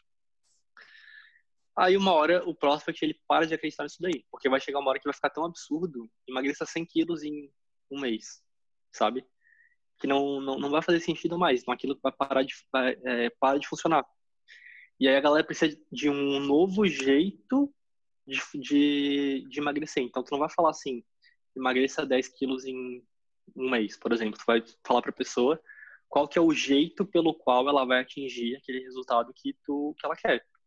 Então aí surgem os mecanismos únicos, que é onde entra a forma de lançamento aí. A forma de lançamento ela é um mecanismo único olha, o jeito de tu vender é tu aquecer os teus prospects antes e depois fazer, usar os gatilhos mentais. Esse, esse é o mecanismo único deles ali. Então, por exemplo, como que funciona hoje em dia? Cara, emagreça com crossfit, emagreça com academia, emagreça com a dieta é, low carb, ou a dieta não sei o que, ou emagreça com X, onde X é algum mecanismo único que tu vai inserir ali, que a pessoa não testou ainda, que tem a função unicamente de dar esperança para a pessoa. Então tu vai falar assim, cara, o teu problema não é que tu é, come pra cacete e não vai pra academia. Esse não é o teu problema. O teu problema é que tu tem esse negócio aqui. E esse negócio aqui, ele é resolvível, ele é solucionado pelo meu mecanismo único aqui. E daí sim, tu consegue criar esse, esse, sentimento de esperança na pessoa, que a pessoa vai pensar assim, cara, eu sabia, velho, eu tava indo pra academia todo dia, comendo menos e não emagrecia. Meu problema é a tireoide. eu vou testar isso aqui porque isso aqui vai consertar minha tireoide e eu vou poder emagrecer. Caramba, muito Entendeu? foda. Sim. Então, é, é, é, em nichos sofisticados funciona muito bem. Tu revela para a pessoa qual é o verdadeiro problema que ela tem. E aí, tu, isso daí tu cria esperança para a pessoa e aí tu consegue vender para aquela pessoa. Porque se tu falar assim, emagreça 10 quilos, a pessoa vai te desqualificar.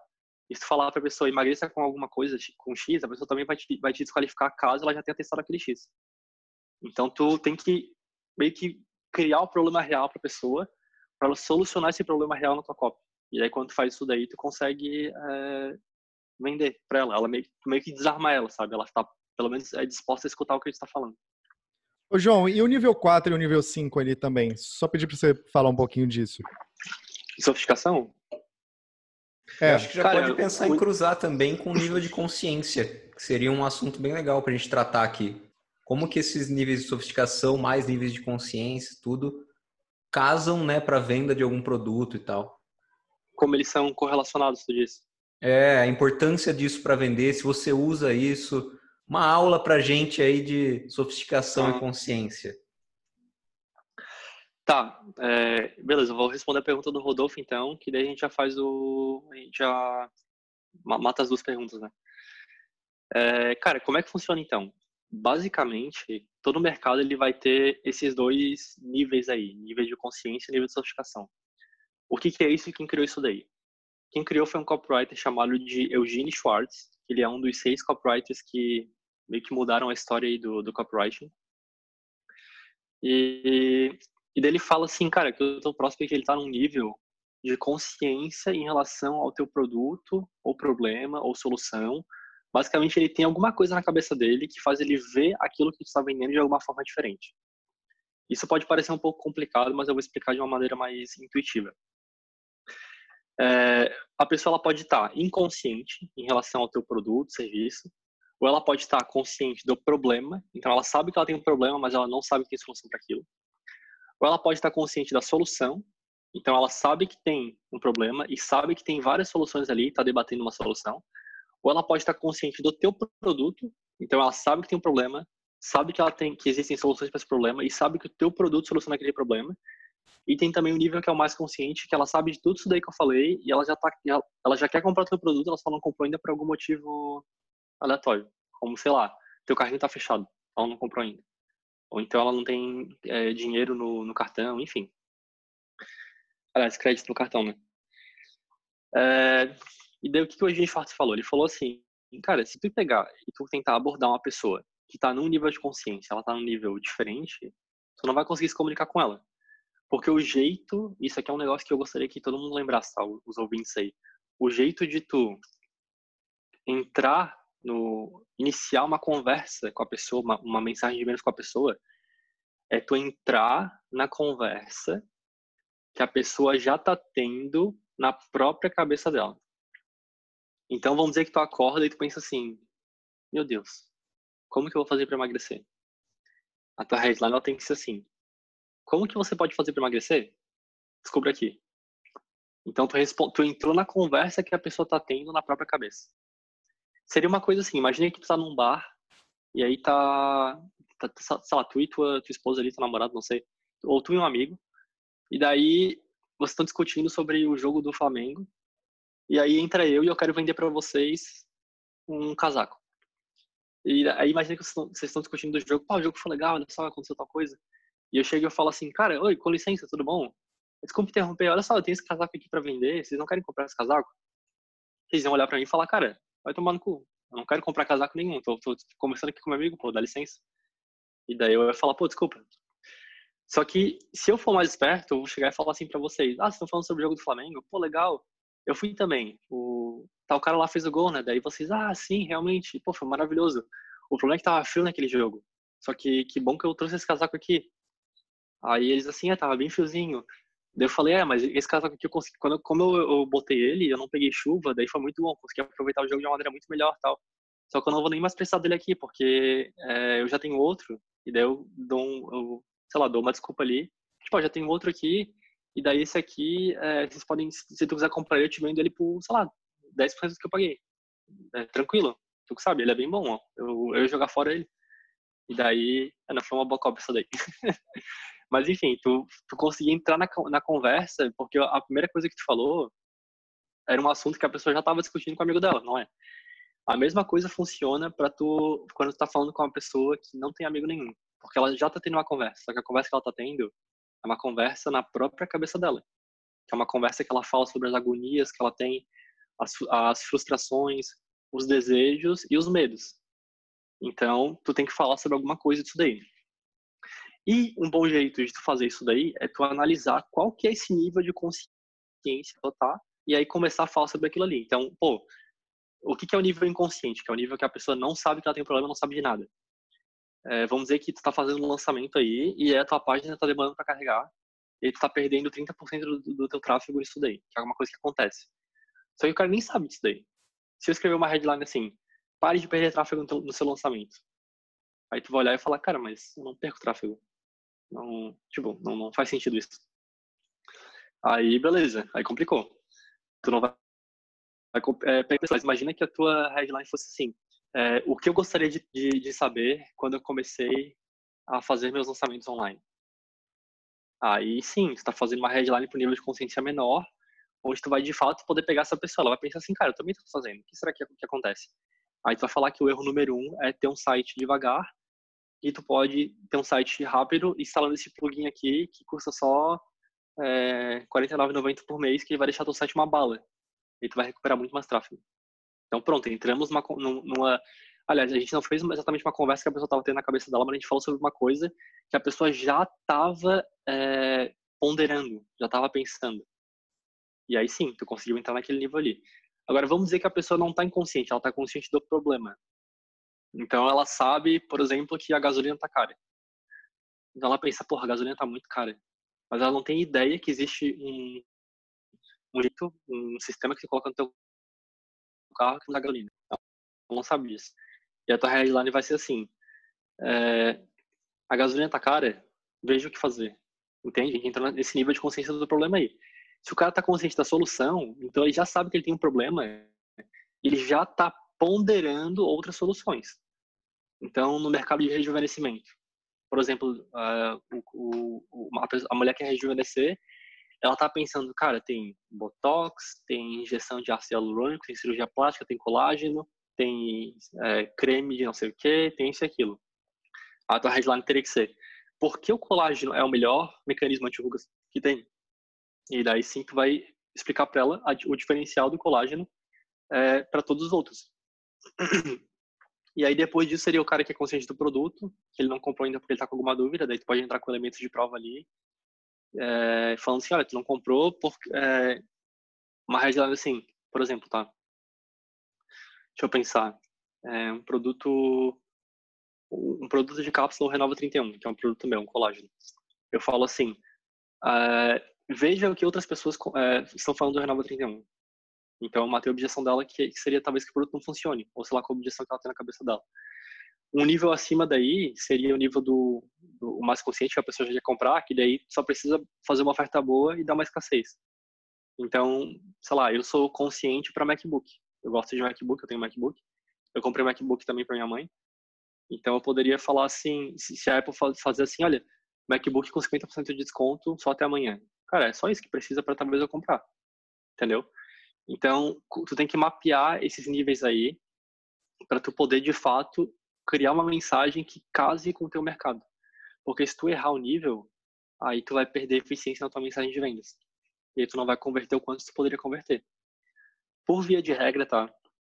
As maiores oportunidades, elas estão na galera inconsciente, porque tem muito menos pessoas que sabem que o produto existe, é, o que elas têm problema em primeiro lugar, do que existem pessoas que estão ali só esperando para comprar teu produto. Eu queria que fosse o contrário, né?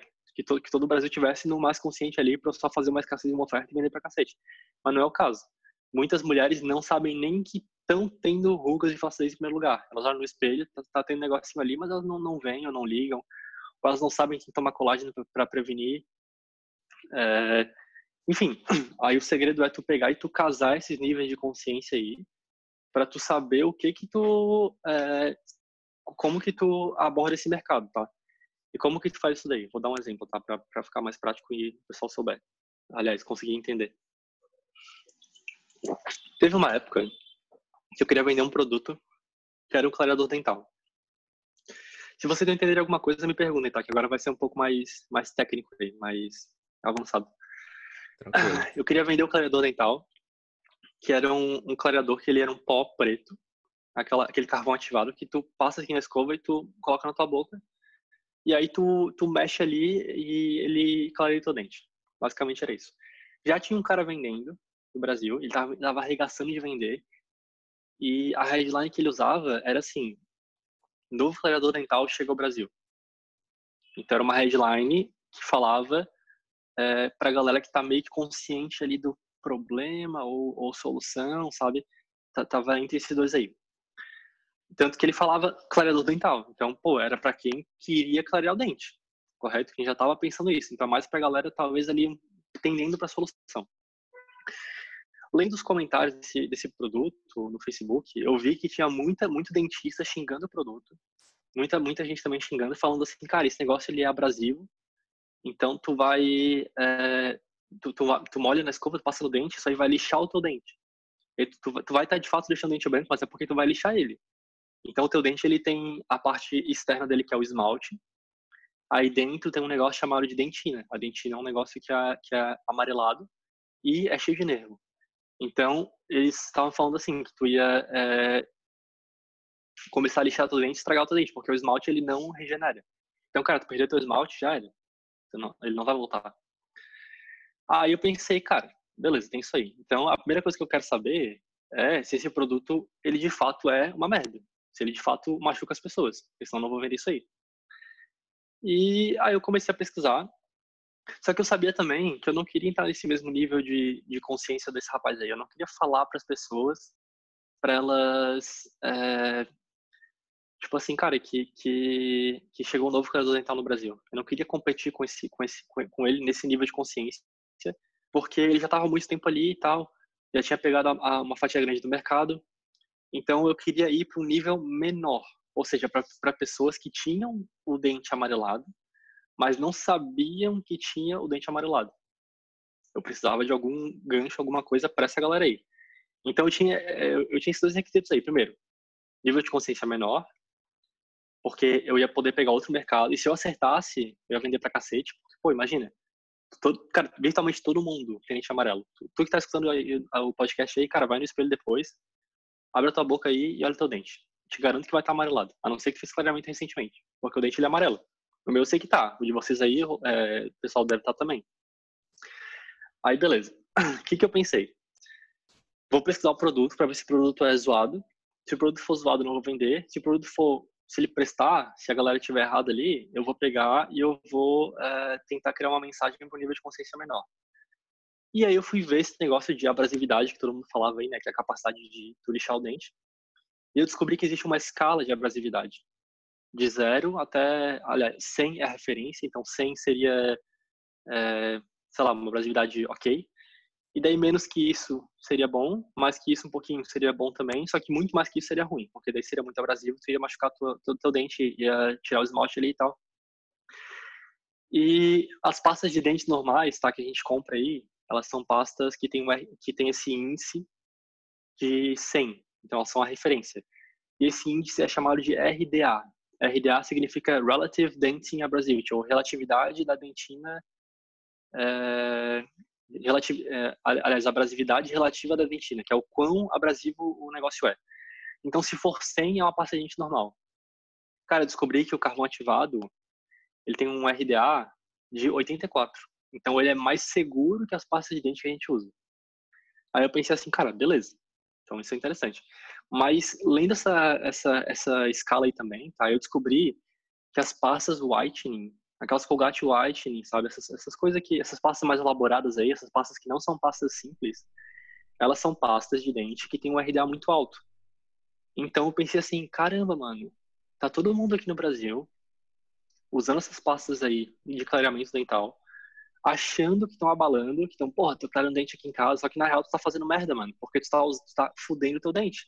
A pasta ela é abrasiva, ela vai pegar e vai corroer o teu dente por fora, e quanto mais tu usa, mais ela vai, de fato, é, de fato vai ficar branco, mas não porque tu tá branqueando, é porque tu tá lixando teu dente. Aí a parte amarelada de fora, tu vai expelir ela, e a parte de dentro, tu vai deixar, ela vai, vai aparecer uma parte nova, ela vai ficar branquinha. E aí quando eu li isso aí, eu pensei, cacete, mano, isso daí que eu acabei de falar para vocês, seria é, uma big idea, digamos, tá? Que é o quê? Tá todo mundo usando pasta de dente whitening, achando que branqueia o dente, mas na verdade tu não branqueia, tu tá fudendo teu dente. O jeito certo é tu usar uma pasta comum e alguma coisa que branqueia também, como o carvão ativado. E era sobre isso que eu ia falar na minha copy. Então, é, e, e, isso matou também outra coisa, que foi o, o, negócio do nível de consciência, que eu não precisava daí falar sobre é, um novo clareador dental que chegou no Brasil. Eu poderia falar sobre as pastas de dente, que é uma coisa que todo mundo usa. E aí eu escrevi a seguinte headline, que foi assim: é, Descubra por que esse dentista diz. Dois pontos, abre aspas. Eu não uso pasta de dente há 20 anos. Essa era uma headline. A segunda headline era: Descubra ah, por que esse dentista diz. Caralho! Que foda. A segunda era assim: Descubra por que esse dentista diz. Abre aspas, dois pontos. Se você quer dentes brancos, não use pasta de dente. É, era tudo nessa pegada, né, nesse ângulo aí, sabe? Cara, vocês têm noção da taxa de clique que foi essa merda aí, velho? Vocês têm noção do CTR que foi essa porcaria? Cara, era um CTR assim, ó, que. Tipo, em Native Ads, acho que bateu 1,2%. Não sei se você anuncia o Native, mas. Aliás, o. É, o. Calma aí, deixa eu ver aqui. O Bruno falou que. É, eu já anunciei no Tabolo. Né? É, já anunciei é, no Tabula. É, eu não sei se você tá acostumado lá, cara, mas tipo, CTR 0,5 já é, porra, alto. Cara, CTR de 1% é, meu Deus, 1.2, nossa, tipo, é absurdo, sabe? Seria o equivalente a um CTR de, sei lá, 40% no Facebook, sabe? Um negócio assim. E daí, é, no Facebook também não, CTR de 25%, acho, sabe? Tava bem alto. Caralho. E daí, mas, mas era uma headline extremamente curiosa, era um puta ângulo. O ângulo era, cara, não usa pasta de dente, pasta de dente tá uma merda. E daí eu falava assim, olha, qual que era a copy, tá? Basicamente eu falava assim, gente, muita gente acha que pasta de dente é, tá clareando o dente, mas dependendo da tua pasta, tu tá fazendo merda, porque ela tá só lixando teu dente. O certo é tu usar uma pasta de dente simples e usar um clareador dental que não vai lixar o teu dente. Então, esse carvão ativado aqui, ele funciona com um processo de adsorção, que é como o carvão ativado de fato funciona. Ele não vai clarear, ele só vai passar por fora do, da, do teu dente e ele ele tem uma propriedade magnética que ele meio que suga a sujeira. Então ele limpa, ele faz uma limpeza muito boa, mas ele não não é, lixa. De fato, o carvão ativado ele é usado como filtro. Então tu joga o carvão ativado no esgoto, ele ele tira a, a, as coisas ali, sabe? Eu, eu, coloquei um vídeo mostrando como que ele funcionava para quebrar essa objeção da, da, da abrasividade. E depois eu falei assim, cara, um carvão ativado que é aprovado pela Anvisa é o meu. Os outros eu não sei os outros podem ser que sejam Brasil. Então, se tu quiser comprar um que seja de fato bom, clica aqui e compra aqui. E deu botei no Facebook, cara, deu um CPA de 20 reais com um ticket médio de 260. Então tava bom. Só que é, os outros funis que eu tinha, eles, eles performavam melhor que isso, sabe? E também o carvão ativado, é, a conta bloqueou, e daí como a gente não quis é, ficar insistindo nisso daí, a gente resolveu daí voltar pro, pro, pro skincare. Mas isso foi um exemplo de como tu pode fazer essa análise aí, sabe? De tu abordar os níveis de consciência ali, certo? Tu, tu entender o que a competição tá falando para tu tentar pegar outro mercado. Porque assim, gente, o mercado, ele não tá num nível de consciência só, ele tá dividido em todos os níveis de consciência. Enquanto a gente está conversando aqui agora, tem uma mulher do Brasil, garanto para vocês, que ela acabou de levantar, ela, ela acabou de, de perceber que, meu Deus, eu tô gorda. Ou seja, ela tá no nível de consciência do problema. Tem outra mulher aí que nesse momento está digitando no Google assim: qual o melhor jeito de emagrecer, dieta ou academia? Ela já está entrando para o nível de solução. E tem mulher que está escrevendo assim no Google: é, onde comprar sibutramina? Então ela já está consciente do produto que é sibutramina.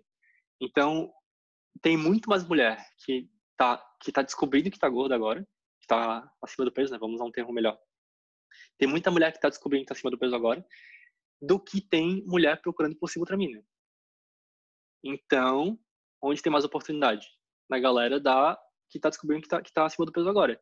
Onde que é mais fácil vender? Do pessoal da Sibutramina. E é uma escolha que tu faz, entendeu? E qual, qual nível de consciência tu vai abordar? Daí tu, tu tem que decidir aí, mas o mercado todo ele tá nesse emaranhado aí. E daí, por isso que é importante tu ver o que, que a tua competição está fazendo. Porque muitas vezes eles vão estar tá concentrados apenas em um nível de consciência. Por quê? Porque o cara faz um negócio, aí o outro cara não entende porra nenhuma de marketing, copia ele também, aí o outro cara vê que tem duas pessoas fazendo aquilo, começa todo mundo a fazer a mesma coisa, e aí, sei lá, o mercado tem, vamos dizer que o mercado tem 100 clientes. É, tem, tá, tá todos os anunciantes ali brigando por 20 clientes. E como eles estão brigando por esses 20, eu pego todos os outros 80 para mim. Ou pelo menos é o que eu pretendo fazer. Então, é, é, é, isso que é importante, sabe? Tu entender qual que é o nível de consciência e tu pegar e tu criar alguma coisa, uma mensagem para um desses níveis aí, projetado para aquele nível específico, com toda a tua mensagem é, baseada naquele nível ali. E é por isso que eu digo, cara, que copywriting tem, é muito mais analítico do que criativo. Porque essa headline aí que eu falei para vocês, eu não criei ela. Eu copiei de um cara dos Estados Unidos. Eu só sabia que aquela headline existia. A headline era assim, tá? Que eu copiei. Descubra por que esse médico disse: Eu não bebo água há 20 anos. E ele falava que a água que tu toma é uma água que ela não é alcalina ou ionizada, um negócio assim. E daí o cara vendia uma máquina lá para tu deixar a água melhor. Daí eu, eu pensei assim, cara, eu posso usar essa mesma headline que já funcionou para esse meu conceito aqui, o conceito do, do dentista. Entendeu? Então por isso que é bom ter esse eu ler bastante, entender as headlines, que aí tu consegue casar as coisas. É, bom, pessoal, isso é o nível de consciência, tá? Aí, o que é o nível de sofisticação? O nível de sofisticação é o quão batido está o mercado. Então, cara, o mercado, quando ele, quando ele nasce, é aquilo que eu falei para vocês. O pessoal fala, emagreça comigo, aí depois começa a vir a batalha de benefícios, então eles ficam um querendo falar um benefício maior que o outro. Uma hora o benefício para de funcionar e entra a batalha de mecanismos, então é, os anúncios começam a ser emagreça com crossfit, emagreça com é, sibutramina, emagreça com X, onde X é um novo mecanismo único que vai dar esperança para a pessoa. É, depois o mecanismo único ele vai, vai, a batalha começa a evoluir muito, ele começa a virar um mecanismo único mais especializado, então emagreça com, é, sei lá, detox orgânico, ou detox X, então não é mais só detox, detox é outra coisa. E dele vai subindo um pouco mais até que chega uma hora que está tão sofisticado que as pessoas não acreditam mais em nenhuma promessa. Então você tem que ter uma, uma abordagem mais emocional. Aí como que tu usa esse nível de sofisticação? Cara, tu tem que entender que tudo que o teu competidor está falando é interessante tu falar ou mais que ele, ou diferente do que ele, ou um nível acima. Então se a galera tá falando assim, descubra como emagrecer 10 quilos, tu vai falar assim, descubra como emagrecer 15 quilos. Ou se o pessoal tá falando assim, é, emagreça com crossfit, aí tu fala, emagreça com crossfit, sei lá, de alta intensidade. Não sei, alguma coisa assim. E daí o segredo é tu pegar e tu descobrir qual é o nível de consciência do teu prospect, descobrir qual é o nível de sofisticação dele. Obviamente, tá? Níveis de consciência maior vão ter níveis de sofisticação maior. Por quê? Porque o cara já é consciente do produto, ele já recebeu vários anúncios referente a, a vários produtos. Então você tem que entender o que, que aqueles produtos já falaram para o prospect antes para poder falar uma coisa diferente. Porque se eu tivesse falado assim, é, sei lá, tipo, descubra por que esse dentista diz eu não uso pasta de dente há 20 anos. E daí eu falo ali que, é, que ele não usa pasta de dente porque a pasta de dente é, não tem flúor. E daí agora tem uma pasta de dente com flúor. Cara, as pessoas já usam pasta de dente com flúor. Então não ia colar. Então tem que ser de fato uma inovação que a pessoa ainda não viu. Então tu tem que casar esses dois níveis aí de consciência e sofisticação, entendendo que é, o nível de consciência ele tem em todo o mercado, então tu, tu tem o luxo de escolher qual nível de consciência tu quer abordar. Pode falar assim, cara, eu vou abordar o nível de consciência da galera inconsciente, que foi o que eu, que eu tentei fazer ali na, na copy do, do dentista. É, e daí, sim, tu pode escolher, porém o nível de sofisticação, tu até tu, tu não pode tanto escolher assim, porque assim, as pessoas, elas, a pessoa ela não é sofisticada para um nicho, mas ela é para outro.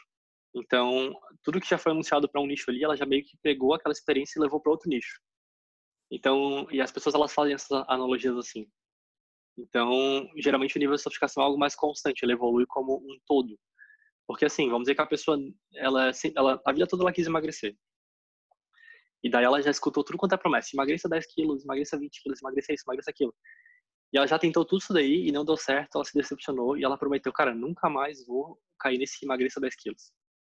Aí quando ela chega a 50 anos, aparece a headline. Rejuvenesça 10 anos. Só que ela já, já ela já tem experiência da headline do emagreça há muito tempo, entendeu? Então esse negócio não é independente para nicho, ele meio que evolui como um todo. As pessoas são sofisticadas para headlines, sofisticadas para mídia. Então tem gente, cara, não importa o que descrever lá no anúncio do Tabula. Quando ela leu o anúncio do Tabula, ela vai pensar assim, mano, isso aqui é fake news, é zoeira, não, não vou nem clicar. Não importa a tua, tua headline, a pessoa já está sofisticada para mídia. É, tem horas que a pessoa está sofisticada para produto. Então, existem vários tipos de sofisticação.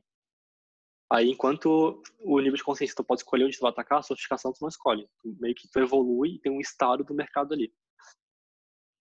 E é, o Brasil, ele está muito menos sofisticado do que os Estados Unidos, bem menos. Então aqui tem muita oportunidade. É por isso que, que tem um moleque aí que, tipo eu, o cara sai do nada e começa, começa a ganhar uma grana, mas não é porque a gente é foda.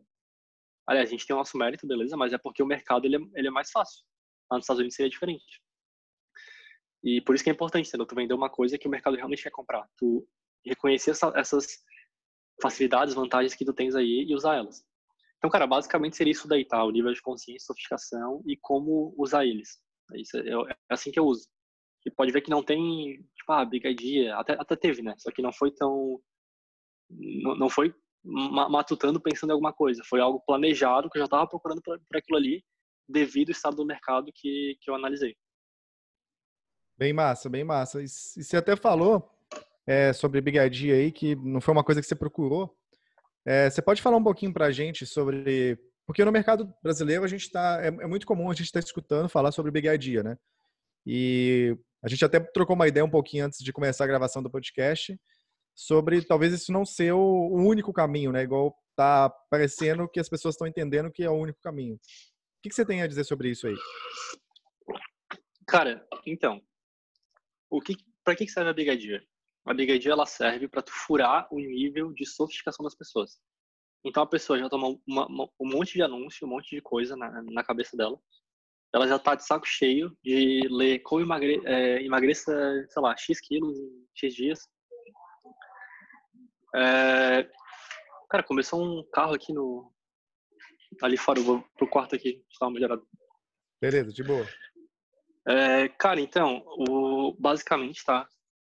O pessoal, eles, é, a Big Idea ela serve para isso, para furar esse nível de sofisticação do mercado. Então as pessoas estão céticas, elas não acreditam mais no, no que que no que está sendo prometido e elas pegam e elas querem daí alguma coisa nova, ou seja, alguma, algum negócio que elas não tentaram antes, e aí surge a Big Idea para fazer esse furo da sofisticação e, e conquistar a atenção das pessoas e voltar a vender. Então, beleza, essa é a função dela é importante ter isso aí bem, bem delimitado. Ah, na real, eu vou voltar ali porque aqui não ficou muito bom, não. Aí, Volta tá. lá, de boa. Alô? Tá me ouvindo? Sim. Deu uma travada aqui, beleza. Cara, então, é, a partir do ponto que a função da Big é isso daí, a gente precisa então de um mercado mais sofisticado, não é? Se for um mercado que está iniciando, tu, não, tu, tu, pode só chegar e falar assim, cara, aprenda a vender tal coisa. Então, é, seria muito mais muito mais fácil, né, precisar ficar matutando em criar uma big idea. De fato, a evolução da copy nos Estados Unidos ela foi assim. Uma escola de copy de benefício lá do Claude Hopkins, aquele Reason Why Advertising, então era tudo assim, como fazer tal coisa, como, como sei lá, acontecer, como ter esse benefício aqui. E daí foi evoluindo. As pessoas começaram a ficar sofisticadas para aquilo. Aí a galera começou a falar mais de mecanismo, mais de história. Aí foi evoluindo mais. Aí, cara, se eu não me engano, o primeiro cara a falar sobre Big Idea, eu não sei se foi o David Ogilvy ou se foi o Gary Halbert, mas foi um deles, tá? Que falou sobre. O Gary Halbert ele chamava de Central Selling Idea. Então ele falava que, que existe essa ideia central de vendas que tem que procurar e seria mais ou menos o tema unificador ali que tu vai falar sobre do, do começo até o final sobre aquilo ali que seria o exemplo que eu acabei de dar do dentista ali entendeu então eu, eu, eu tenho esses benefícios do carvão ativado tenho os elementos de prova dele e eu preciso de alguma coisa para envelopar isso daí colocar numa embalagem bonitinha e dar para a pessoa e essa embalagem seria essa brigadia é, só que o, o jeito que é feito nos Estados Unidos é uma coisa muito agressiva por quê? Porque lá o mercado é muito mais sofisticado. E na verdade é feito de forma agressiva apenas para um mercado só. aliás, o mercado só não, tem alguns outros mercados lá, mas o mais conhecido é o mercado financeiro. Por que, que é o mercado financeiro? Porque tem uma empresa lá que é a, a, a Agora, que basicamente eles vendem newsletters, só que nem empíricos daqui. E, de fato, eles compraram a parte da Empíricos, eles que tiraram a Empíricos da falência, a Empíricos não estava não, não ganhando dinheiro, eles foram lá e, e compraram uma parte da ali, deram todo o suporte para eles. E, e, eles são uma empresa que eles faturam muito, eles faturam cerca de, sei lá, um, acho que é 1,8 ou 1 bilhão de dólares ano. Então é muita, muita grana, sabe? É um negócio absurdo. E, e aí eles precisam, necessariamente, para ter esse faturamento absurdo, de muita, muita, muita copy. Então, copy pra cacete. É uma empresa que vive de copy. O copywriter, ele, ele manda, ele é rei. É, e, cara, quando tem uma empresa que tem esse faturamento, que tem essa demanda por copy, o que, que tu acha que eles vão fazer? Eles vão contratar uma porrada de copywriter e vão montar um processo robusto, linear, é, extremamente eficiente, que tu consiga plugar um copywriter ali, ele vai executar esse processo e vai ter como output do processo uma copy que vende. Então é isso que eles precisam. Como eles precisam de uma quantidade alta de copy, eles precisam de uma, de uma quantidade alta de copywriters também. E como precisam de uma quantidade alta de copywriters, eles precisam de um jeito fácil de poder ensinar essa copy. E é por isso que tem um processo, tanto livro, tem Great Leads, tem isso, tem não sei o quê, falando sobre é, essas cartas de vendas aí de um jeito mais fácil, mais intuitivo. Então, esse processo que eles têm é um processo mais tranquilo, que tu consegue ensinar uma pessoa relativamente rápido de que a copy, ela é, de, de, de, a fazer uma copy boa para aquele mercado ali. Então, beleza, tem esses fatos aí. Aí, é, nos Estados Unidos, essa empresa ela surgiu meio que é, foi com o tempo, né? Só que já tinha todo um mercado de copy antes. Esse mercado de copy, ele é o mercado dos benefícios ali. A galera, o Gary Sven, Gary Halbert, o Gene Schwartz, essa, esse outro pessoal, que eles não tinham esse viés tão forte de Big Idea. Eles tinham, eles falavam, eles falam muito sobre tema. Eles falam assim, cara, qual que é o tema da tua copy? Sobre o que, que a tua copy vai falar? Tanto que eles não usavam nem esse termo, sabe? Big Idea. Eles falavam qual que é o tema da copy. E, e por ter essa, essa escola é, antes aí, o mercado ele é muito difundido. Então, cara, se for nos Estados Unidos, você vai ver copy de benefício, você vai ver copy de brigadia, você vai ver copy de, de, de tudo quanto é jeito, de várias escolas, para vários nichos. E esses nichos, eles meio que necessitam de uma copy que, que seja é, para aquele nicho específico. Então, por exemplo, tem horas que uma big idea para um nicho mais simples não, não é bom, é ruim. Porque você tá, vai estar tá querendo fazer uma copy para o nível de sofisticação alto, sendo que o nível de sofisticação do mercado ele é baixo. E aí não vai casar, foi o que a gente acabou de falar tu vai estar tá querendo fazer um. Tipo, a pessoa está querendo escrever, é, escutar assim: como emagrecer? Emagreça comigo. E tu está falando assim para ela: é, novo método de emagrecer chamado CrossFit é, está falindo academias. Só que a pessoa nem sabe o que é uma academia ainda, sabe? Ela só, tá, ela só quer emagrecer. Então, é, lá, nos Estados Unidos isso é claro e é difundido, então tem todas essas escolas. Só que aqui no Brasil não. Por que, que não é? a minha teoria, tá? Eu não sei se isso é verdade ou não é, é o que eu observo. Eu acredito que o Brasil ele não tem uma comunidade de copyright muito desenvolvida. Então não tem tantos copywriters assim bons. Tem, tem copywriters muito bons. Eu não me considero um copywriter bom, por exemplo. Depois eu posso falar por que disso daí. Mas tem, é, tem, tem, vários copywriters aqui que são, são até bons, mas não tem muitos. Então é uma, é uma comunidade restrita. Por causa disso, existem poucas referências. Então, de gente no Brasil o brasileiro não fala inglês. Então tem pouca gente que fala inglês também para estudar com os caras lá fora. Quais são os cursos de copy que tem no Brasil? Cara, o curso mais famoso, acredito que é o curso da Empíricos. Aí tem um curso lá da Sociedade Brasileira de Copyright, enfim, tem, tem, tem vários outros. Só que a galera de copy, é, por, do, do Brasil, tá? Pelo fato da agora ter processos bem claros, bem estruturados, se é uma coisa intuitiva, Tipo, ah, a regra dos quatro U's. A regra tem que ser urgente, única, específica e útil. Então, pô, copyboard, faz assim, assim, assim. Rich list, tem seis tipos de leads, faz assim, assim, assim. Então tá tudo meio que processualizado, tudo bonitinho, sabe? Tudo, olha, é assim, assim, assim. Não tem o trabalho de tu, de fato, botar o teu chapéu de pesquisa e pesquisar, entender essas paradas de consciência, sofisticação, entender como faz a venda, que, que a gente tá conversando aqui, sabe? Não tem isso daí. E aí fica muito mais fácil ensinar. Então é meio que uma que, que que o pessoal pegou muito isso e eles estão muito voltados nessa escola aqui, de ter essa idea, ter esses tipos de leads aí, que é muito legal, tá? Eu uso isso daí, é bom, só que não é o único jeito e tem muitas vezes que não é o melhor jeito. Muitos livros que não é o melhor jeito. É, e daí, assim, como a Empíricos agora está lançando muitos cursos e eles falam basicamente sobre isso daí, é, necessariamente ficou na cabeça das pessoas. Assim como tem a galera do 6 em 7, que na cabeça deles, ah, tem que ter o 6, tem que ter, é, fazer lançamento e a gente ganhar dinheiro, não sei o que, não sei o que. Cara, também tem a galera da Big Idea, que tá nascendo agora. Só que, pô, pode ver, velho, no lançamento de um tempo atrás, pelo menos na minha época, não tinha esse negócio de Big Idea no lançamento. Cara, era o lançamento, tinha os scripts ali, tu usava e acabou. E é a semana não sei o que, essa Big Idea, e funciona. Então, é, o pessoal como só tem uma fonte ou poucas fontes de conhecimento no Brasil em português, essas fontes falam apenas de Big Idea, aí cria-se essa noção de que a Big Idea é uma coisa muito necessária e que se tu tiver, se tu não tiver ela fudeu, não, não, não vai dar certo. Só que isso não é verdade, porque tem toda essa outra escola de copywriting aí que não é, que, que a galera não tá vindo muito. E tem outra coisa, tá? Eu acredito que as pessoas elas só podem ensinar aquilo que elas sabem. Se a pessoa não sabe uma coisa, ela não pode ensinar aquilo ali. Pelo menos eu acho que não. Então, eu acho que a bigadia, do jeito que ela é ensinada, ela é muito boa é, pro mercado financeiro. Porque o mercado financeiro, como é que é? Pô, o Bolsonaro foi eleito.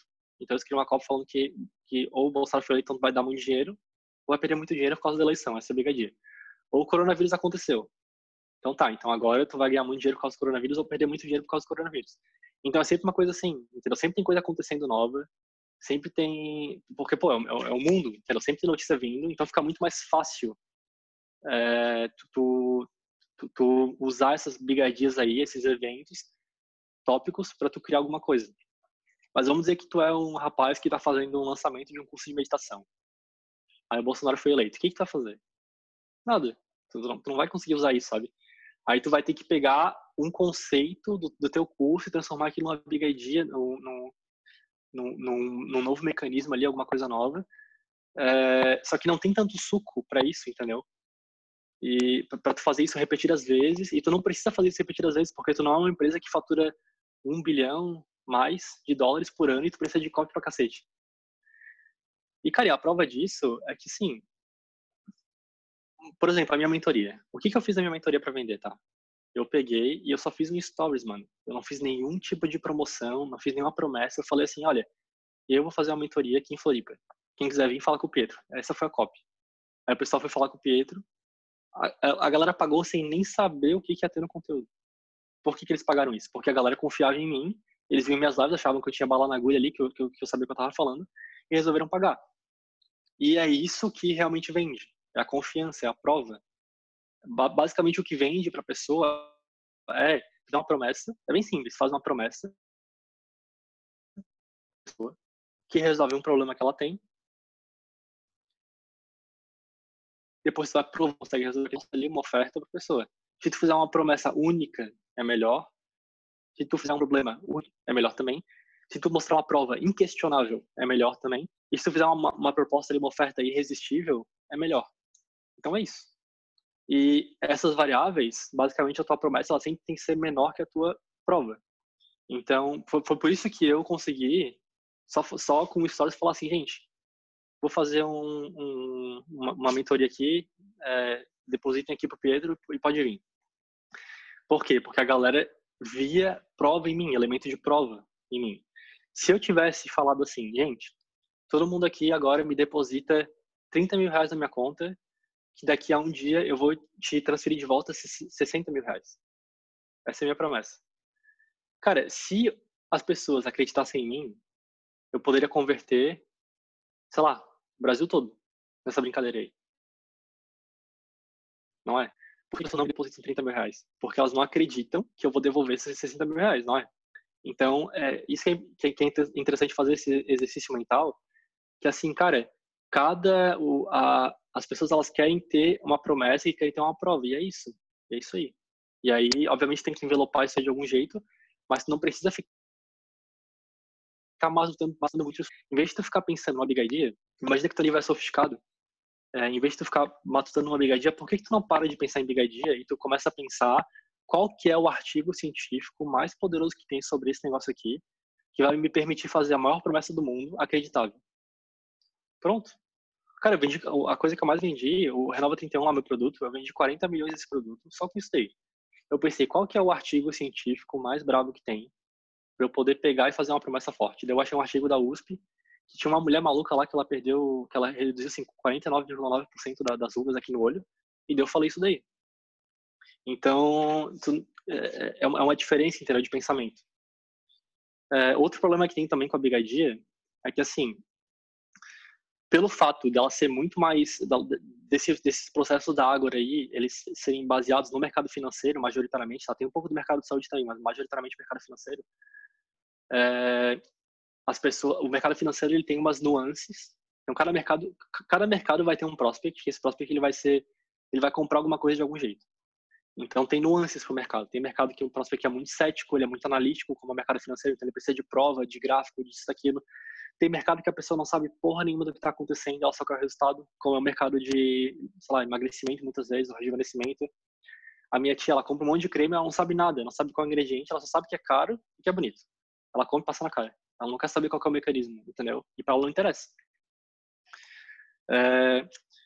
Então, assim, gente, o, por ele ser assim, dessa maneira, às vezes é difícil adaptar para o teu mercado normal.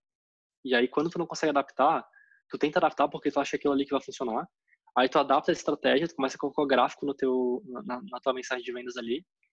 Só que não necessariamente aquilo vai pela muitas vezes pela. Muitas vezes as headlines de Big Idea são headlines mais conceituais. Então não vai ter um benefício ali. Vai ter um, uma ideia que, que vai ser meio que chocante ali, a pessoa vai querer ler. Mas aquela ideia ali tu vai adaptar para outro mercado, não, não a ideia em si, mas o conceito de headline não vai funcionar. Porque aquele mercado não quer saber disso daí, ele só quer saber um benefício. Então tem muito disso daí. É, e, e, daí esse é o problema que eu vejo. A galera não entende esses princípios que eu estou falando aqui e eles copiam as técnicas, então copiam as big ideas, copiam, aliás, o, o conceito de big idea, acabam criando headlines que não são boas, que violam os princípios mais básicos. Então, pô, a headline ela não é, é, pô, ela tá atacando nível de consciência tal, mas não tem prova ali que deveria ter, e também não tem benefício, daí o cara começa acaba fazendo uma parada totalmente zoada, que não faz sentido algum. Então, eu acho que não, não, não, não é a melhor abordagem, sabe? Outro argumento também é que, assim, cara, o mercado brasileiro não é tão sofisticado quanto o mercado dos Estados Unidos. Não é. Então, não, não precisa de tanta de tanto armamento de fogo para furar essa sofisticação. Você pode botar um mecanismo único na headline que já vai fazer o trabalho. Que é o que eu fiz ali com o negócio do dentista. Aliás, o dentista não, o dentista foi um exemplo. O dentista foi um exemplo mais de big idea mesmo, tá? Que eu, que eu de fato usei ele big idea mas tu poderia fazer a análise que eu fiz do dentista, de, do nível de consciência ali, sofisticação, e não não vir com uma história tão mirabolante assim. Tu pode só procurar, cara, qual que é, o que, que o competidor tá, é, que o competidor tá falando, o que que o que que o prospect está pensando, que eu quero atacar. Então tá, então essa é a promessa que eu tenho. Vou botar a promessa aqui, vou botar o mecanismo único aqui. E agora eu preciso provar para ele que isso aqui é verdade. Quais são os, os, elementos de prova que eu tenho? Tem isso, isso, isso, isso. Tá, como é que eu posso unificar tudo isso aqui? Aí tu define esse teu tema que vai unificar. Mas tu não precisa dar essa puta, sabe, esse, ó, é, é, essencial. Cara, tem um vídeo do Mark Ford, tá? Que é o, um, um, desses caras aí que, que, escreveu o Great Leads, que ele fala, ele mesmo fala, 5% da, das vendas que eu fiz envolveram brigadias. O resto foi copo de benefício. Aí eu, eu penso, por que, que a galera tá se matando nisso, sabe? Por que, que o pessoal tá, tá agoniado com isso daí? Então, mais uma vez, tá? Não sou contra, não tô, sei lá, xingando ninguém, falando mal de ninguém. Só que para muitos mercados não é a abordagem mais intuitiva. Não é. Eu já fiz o teste, velho. Já contratei um cara, tá? Que trabalhou na Empíricos para ele, pra ele fazer um negócio pro, pro meu mercado. Cara, foi um negócio totalmente zoado. Não me deu nada. Porque eu, eu pensei assim, velho, vamos testar isso aí, sabe? E daí não, não. Enfim, o resultado, na teoria é muito legal, mas o resultado mesmo não, não rola. Só que quem não sabe copy, acha que esse é o caminho, e aí compra o curso, e aí vai, vai, vai, e aí fica nessa, sabe, nesse ciclo. Então, basicamente, essa é a minha, minha opinião aí, meu. Em inglês tem aquele negócio de rant, né, quando tu faz um protesto assim. Esse foi o meu, meu breve protesto. Tô quase sou d'água aqui já. É, o papo foi longo. E para mim, é, é legal que a gente fala, né, que o, o teste AZ ele é mais para gente às vezes do que para a própria audiência, né? Porque Cara, a gente aprende muito aqui, então foi um papo muito top, assim, contra-intuitivo, um papo foda de verdade. Uhum. Muito, muito da hora. João, a gente está chegando no final, mas antes é o momento da gente te conhecer um pouco melhor, cara. Tá nosso relacionamento aqui. Tá preparado, cara? Tá, manda. Bora lá. Cara, conta um hobby seu pra gente. Um hobby do João. Cara, eu gosto muito de. Tá, vocês não vão acreditar, tá? Eu sou magrelo. Olha aqui meu braço aqui, meu bíceps. Mas por mais bizarro que pareça, velho, eu gosto muito, muito, muito de academia. Eu treino na academia já vai fazer uns sete anos. Só que eu treino pra força, entendeu? Então, tinha uma época da minha vida que eu era uma formiguinha. Eu pesava 65 quilos, levantava 30 quilos de cada lado no supino, mais a barra. Então, era, era brabo. Daí agora eu parei um pouco por causa do coronavírus, agora eu tô voltando. E agora eu tô com uma dieta de, de, de fato hipercalórica. Eu vou começar a ganhar peso agora. Que antes, porque eu não, eu não comia muito, porque, pô, eu comia muito carboidrato, daí ficava com a cabeça meio. não conseguia pensar direito, sabe? Eu, eu sempre maximizei performance mental. Daí agora eu, tô, eu vou dar uma relaxada um pouco, vou começar a comer mais. E, e eu tô com esse negócio aí. Eu, eu gosto muito disso, sabe? De tentar ser saudável. Então, pô, eu medito, eu faço essas coisas aí. A minha alimentação é 100% orgânica. Então, cara, só, só como coisa orgânica e de- de- com alta, alta quantidade de micronutrientes. Eu estudo sobre nutrição e mando fazer meus, meus próprios suplementos. Então, eu tenho esse... Em inglês tem aquele he- health nut, sabe? Que é, tipo, viciado em saúde, assim. Eu sou meio um pouco disso daí. Eu tenho um pouco desse hobby aí daí. Que da hora, cara. Uhum. Velho, se você tivesse duas horas pra sentar assim num café legal e trocar uma ideia com alguém, quem seria essa pessoa? Ela não necessariamente precisa estar viva. Pode ser qualquer pessoa da história. Nossa, velho. Pô, da história tem muitas pessoas interessantes. Mas. Olha, eu, eu- pro- provavelmente eu queria falar com algum desses caras que realmente marcaram a história, sabe? Algum presidente. é, talvez o, o Lincoln lá dos Estados Unidos, ou talvez o Newton. Mas se, se tivesse vivo hoje, eu gostaria de falar com o ele é um cara sensacional. Quem que é? Acho que deu um cortezinho aqui. O, é, vivo, tá? Vivo hoje, eu falaria com o Warren Buffett. Warren Buffett. É, Tá. Aí da história eu não sei dizer, porque tem tanta gente. Eu resolvi restringir pro, pra ele. Cara, eu jurava que ele ia falar o, o Gary Halbert, cara. É, Poderia ser também. um cara massa. Velho, se você tivesse três dias pra passar em alguma época também, em algum lugar no mundo, pode ser passado, pode ser futuro, três dias e depois você volta pra cá, só pra matar a curiosidade, conhecer. Pra onde você iria? Cara, se eu, se eu pudesse ficar seguro, tá? Eu queria ir lá pra época dos dinossauros, mano. Pra ver o que Seguro, porra era seguro. aquela lá. é, eu queria estar numa cápsula lá e ver o que os dinossauros estavam fazendo, como é que eles habitavam, assim, sabe? Eu acho muito louco, mano, saber que existia dinossauro na Terra, sabe? Que da hora, diferente isso. Uhum. Muito foda. É, por essa eu não esperava, né? Não, cara, não esperava. Tá mudo, Brunão. Não esperava. Vai lá, Bruno. também não, cara. Show de bola. Então vamos Hum. puxar aqui agora a rodada de indicação, né? Todo final de podcast a gente faz essas rodadas. E eu vou começar. Minha indicação, cara, é ter um fone com noise cancelling, que são essas paradinhas que ajudam a abafar o som externo, né? Eu trabalho em casa, por exemplo, eu tenho uma filha pequenininha. Eu trabalho no segundo andar, mas ela fica no primeiro e às vezes ela tá gritando. E a minha produtividade sempre caía muito quando isso acontecia. Eu comprei esse fone e me ajudou bastante. Tá? Então, Hum. uma recomendação pra galera aí. E aí eu vou passar pro Rodolfo fazer a recomendação dele.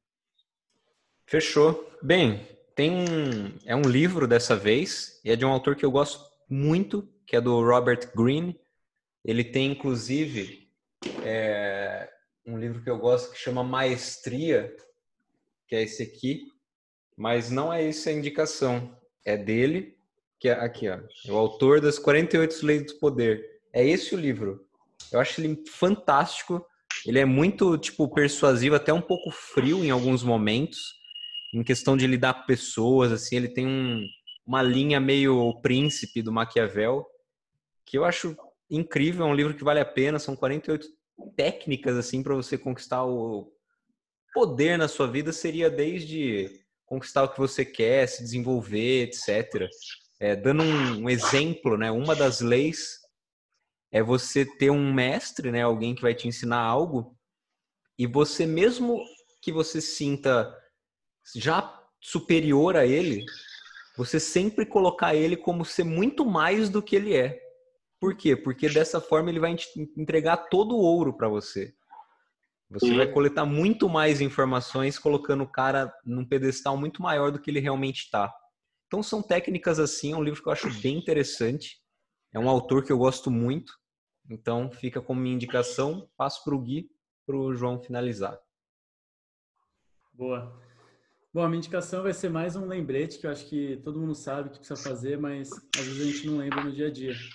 Aconteceram algumas coisas no, nas últimas semanas aqui que me fez tipo lembrar disso e ver como que, que é importante. Que é o, é o poder de você falar não para algumas coisas. É você sabendo saber que mesmo que existam várias oportunidades, principalmente a gente que está nesse mercado digital, tem muita oportunidade, muita coisa que a gente pode fazer e às vezes um não ele pode te salvar muito tempo, energia, dinheiro, enfim. É, então é um lembrete. Lembre sempre que você pode falar não e você deve falar não para algumas situações é, e que isso vai te salvar em algumas, enfim, vai salvar tempo e dinheiro e é isso aí. Então essa foi a minha indicação. João, passo para você agora. Beleza. É, então, pessoal, cara, a indicação que eu queria dar é uma coisa que, que é muito mais importante do que tudo que eu falei aqui, tá? E é muito mais importante do que a grande maioria das coisas que eu falo no meu Instagram também. Que é tipo assim, cara, de nada adianta tudo que eu falar aqui, tu não aplicar, não fazer. E a verdade é que assim, a maioria das pessoas já sabem aquilo que elas têm que fazer para ter uma vida melhor. Elas já sabem que elas têm, que elas têm que comer, o que elas têm que é, no que elas têm que trabalhar, quanto que elas têm que trabalhar, só que as pessoas não fazem. E por que, que elas não fazem? Elas não fazem porque elas não têm, elas não se veem como o tipo de pessoa que faz aquilo ali. Existe um conceito, tá, chamado de autoimagem, que é um negócio que, que assim, eu, eu posso dizer que tudo que eu fiz na minha vida, tá, depende muito desse conceito aí. Então eu recomendo que pesquisem isso aí, tá? Coloca lá no Google autoimagem, como, como melhorar minha autoimagem, lê, lê o livro Psycho Cybernetics, do, do Maxwell Maltz. Eu não sei como é que é esse livro em português, tá? Mas deve ter também. E, aliás, eu sei que, que, que tem em português, que fala sobre como tu mudar a tua autoimagem ali. Porque, cara, é, isso daí vai garantir que tu, de fato, faça as coisas que tu precisa fazer para ter o resultado que tu quer ter. Então, assim, imagina tu acordar e tu não ter vontade de comer alguma besteira, ter vontade de comer alguma coisa saudável. Imagina tu acordar e não ter vontade de fazer alguma, sei lá, ver Netflix, ter vontade de trabalhar. Isso daí vem com a mudança da tua autoimagem. Quando tu muda a tua autoimagem, tu naturalmente vai ter vontade de fazer as coisas que tu precisa fazer para atingir os resultados que tu quer. E daí, é, isso é muito importante, porque a, o maior gap que tem, a maior, a maior distância na tua vida é entre as coisas que tu sabe e as coisas que tu faz. Porque a gente já sabe o que a gente tem que fazer, só que a gente não faz. E daí eu queria que, que todo mundo tivesse isso muito claro e começasse a fazer as coisas que tu sabe que a gente tem que fazer. Porque se não fizer, de nada adianta, sabe? A gente ficou aqui, sei lá, uma hora, duas horas falando e pra, pra, pra ninguém fazer nada. Aí não, não faz sentido. Então, recomendo muito, muito, muito trabalhar nisso e ficar muito bom nisso daí. Foi o que eu fiz. João, sensacional. Cara, eu tô cheio de aba aberta aqui de coisas que você foi falando durante esse podcast, esse episódio. Inclusive até mesmo o clareador dental, cara. Você vendeu tão bem que talvez eu compre ele. é... Funciona. Mas se comprar um que seja com baixo RDA, tá? Tem aquele da Carvo lá. Da Carvo é bom. É, então. Sim, eu já, já entrei várias vezes no site deles e acabei não fechando. Mas uhum. com a uhum. sua explicação, cara, é aí que você vê que o cara é copywriter mesmo, né? O negócio funciona, mesmo você falando despretensiosamente aqui. E galera, esse aqui é o momento mais triste do Teste AZ, que é a hora que a gente fecha o carrinho, a gente vai encerrar aqui mais um episódio. É, antes de encerrar, João, eu já vou pedir para você deixar uma última palavrinha aqui, tá, para a galera. É, mas antes eu também quero fazer o desafio de você que chegou até aqui, chegou até o final, tira um print ou tira uma foto mostrando onde que você está assistindo ou ouvindo o Teste AZ né? seja no Spotify, no Apple Podcast, no YouTube. E coloca uma frase também, qual foi o maior insight que você tirou desse episódio. E marca a gente. Então, vou passar aqui o nosso contato. João, vou pedir para você já passar o seu contato também. E aí você uhum. encerrar uhum. com uma última palavra, encerrar com chave de ouro aqui para a galera. Tá? Então, meu Instagram é o arroba com dois L's. O do Bruno é o arroba Bruno Gabarra e o do Rodolfo, arroba Rodolfo Franzinho com M de Maria. Carmela João, querendo participar aí. É, então, sempre nas horas que eu libero o microfone aqui. João, se você puder é, primeiro falar como que a galera te encontra na internet e depois deixar uma última uhum. mensagem para encerrar com chave de ouro, é, manda bala aí.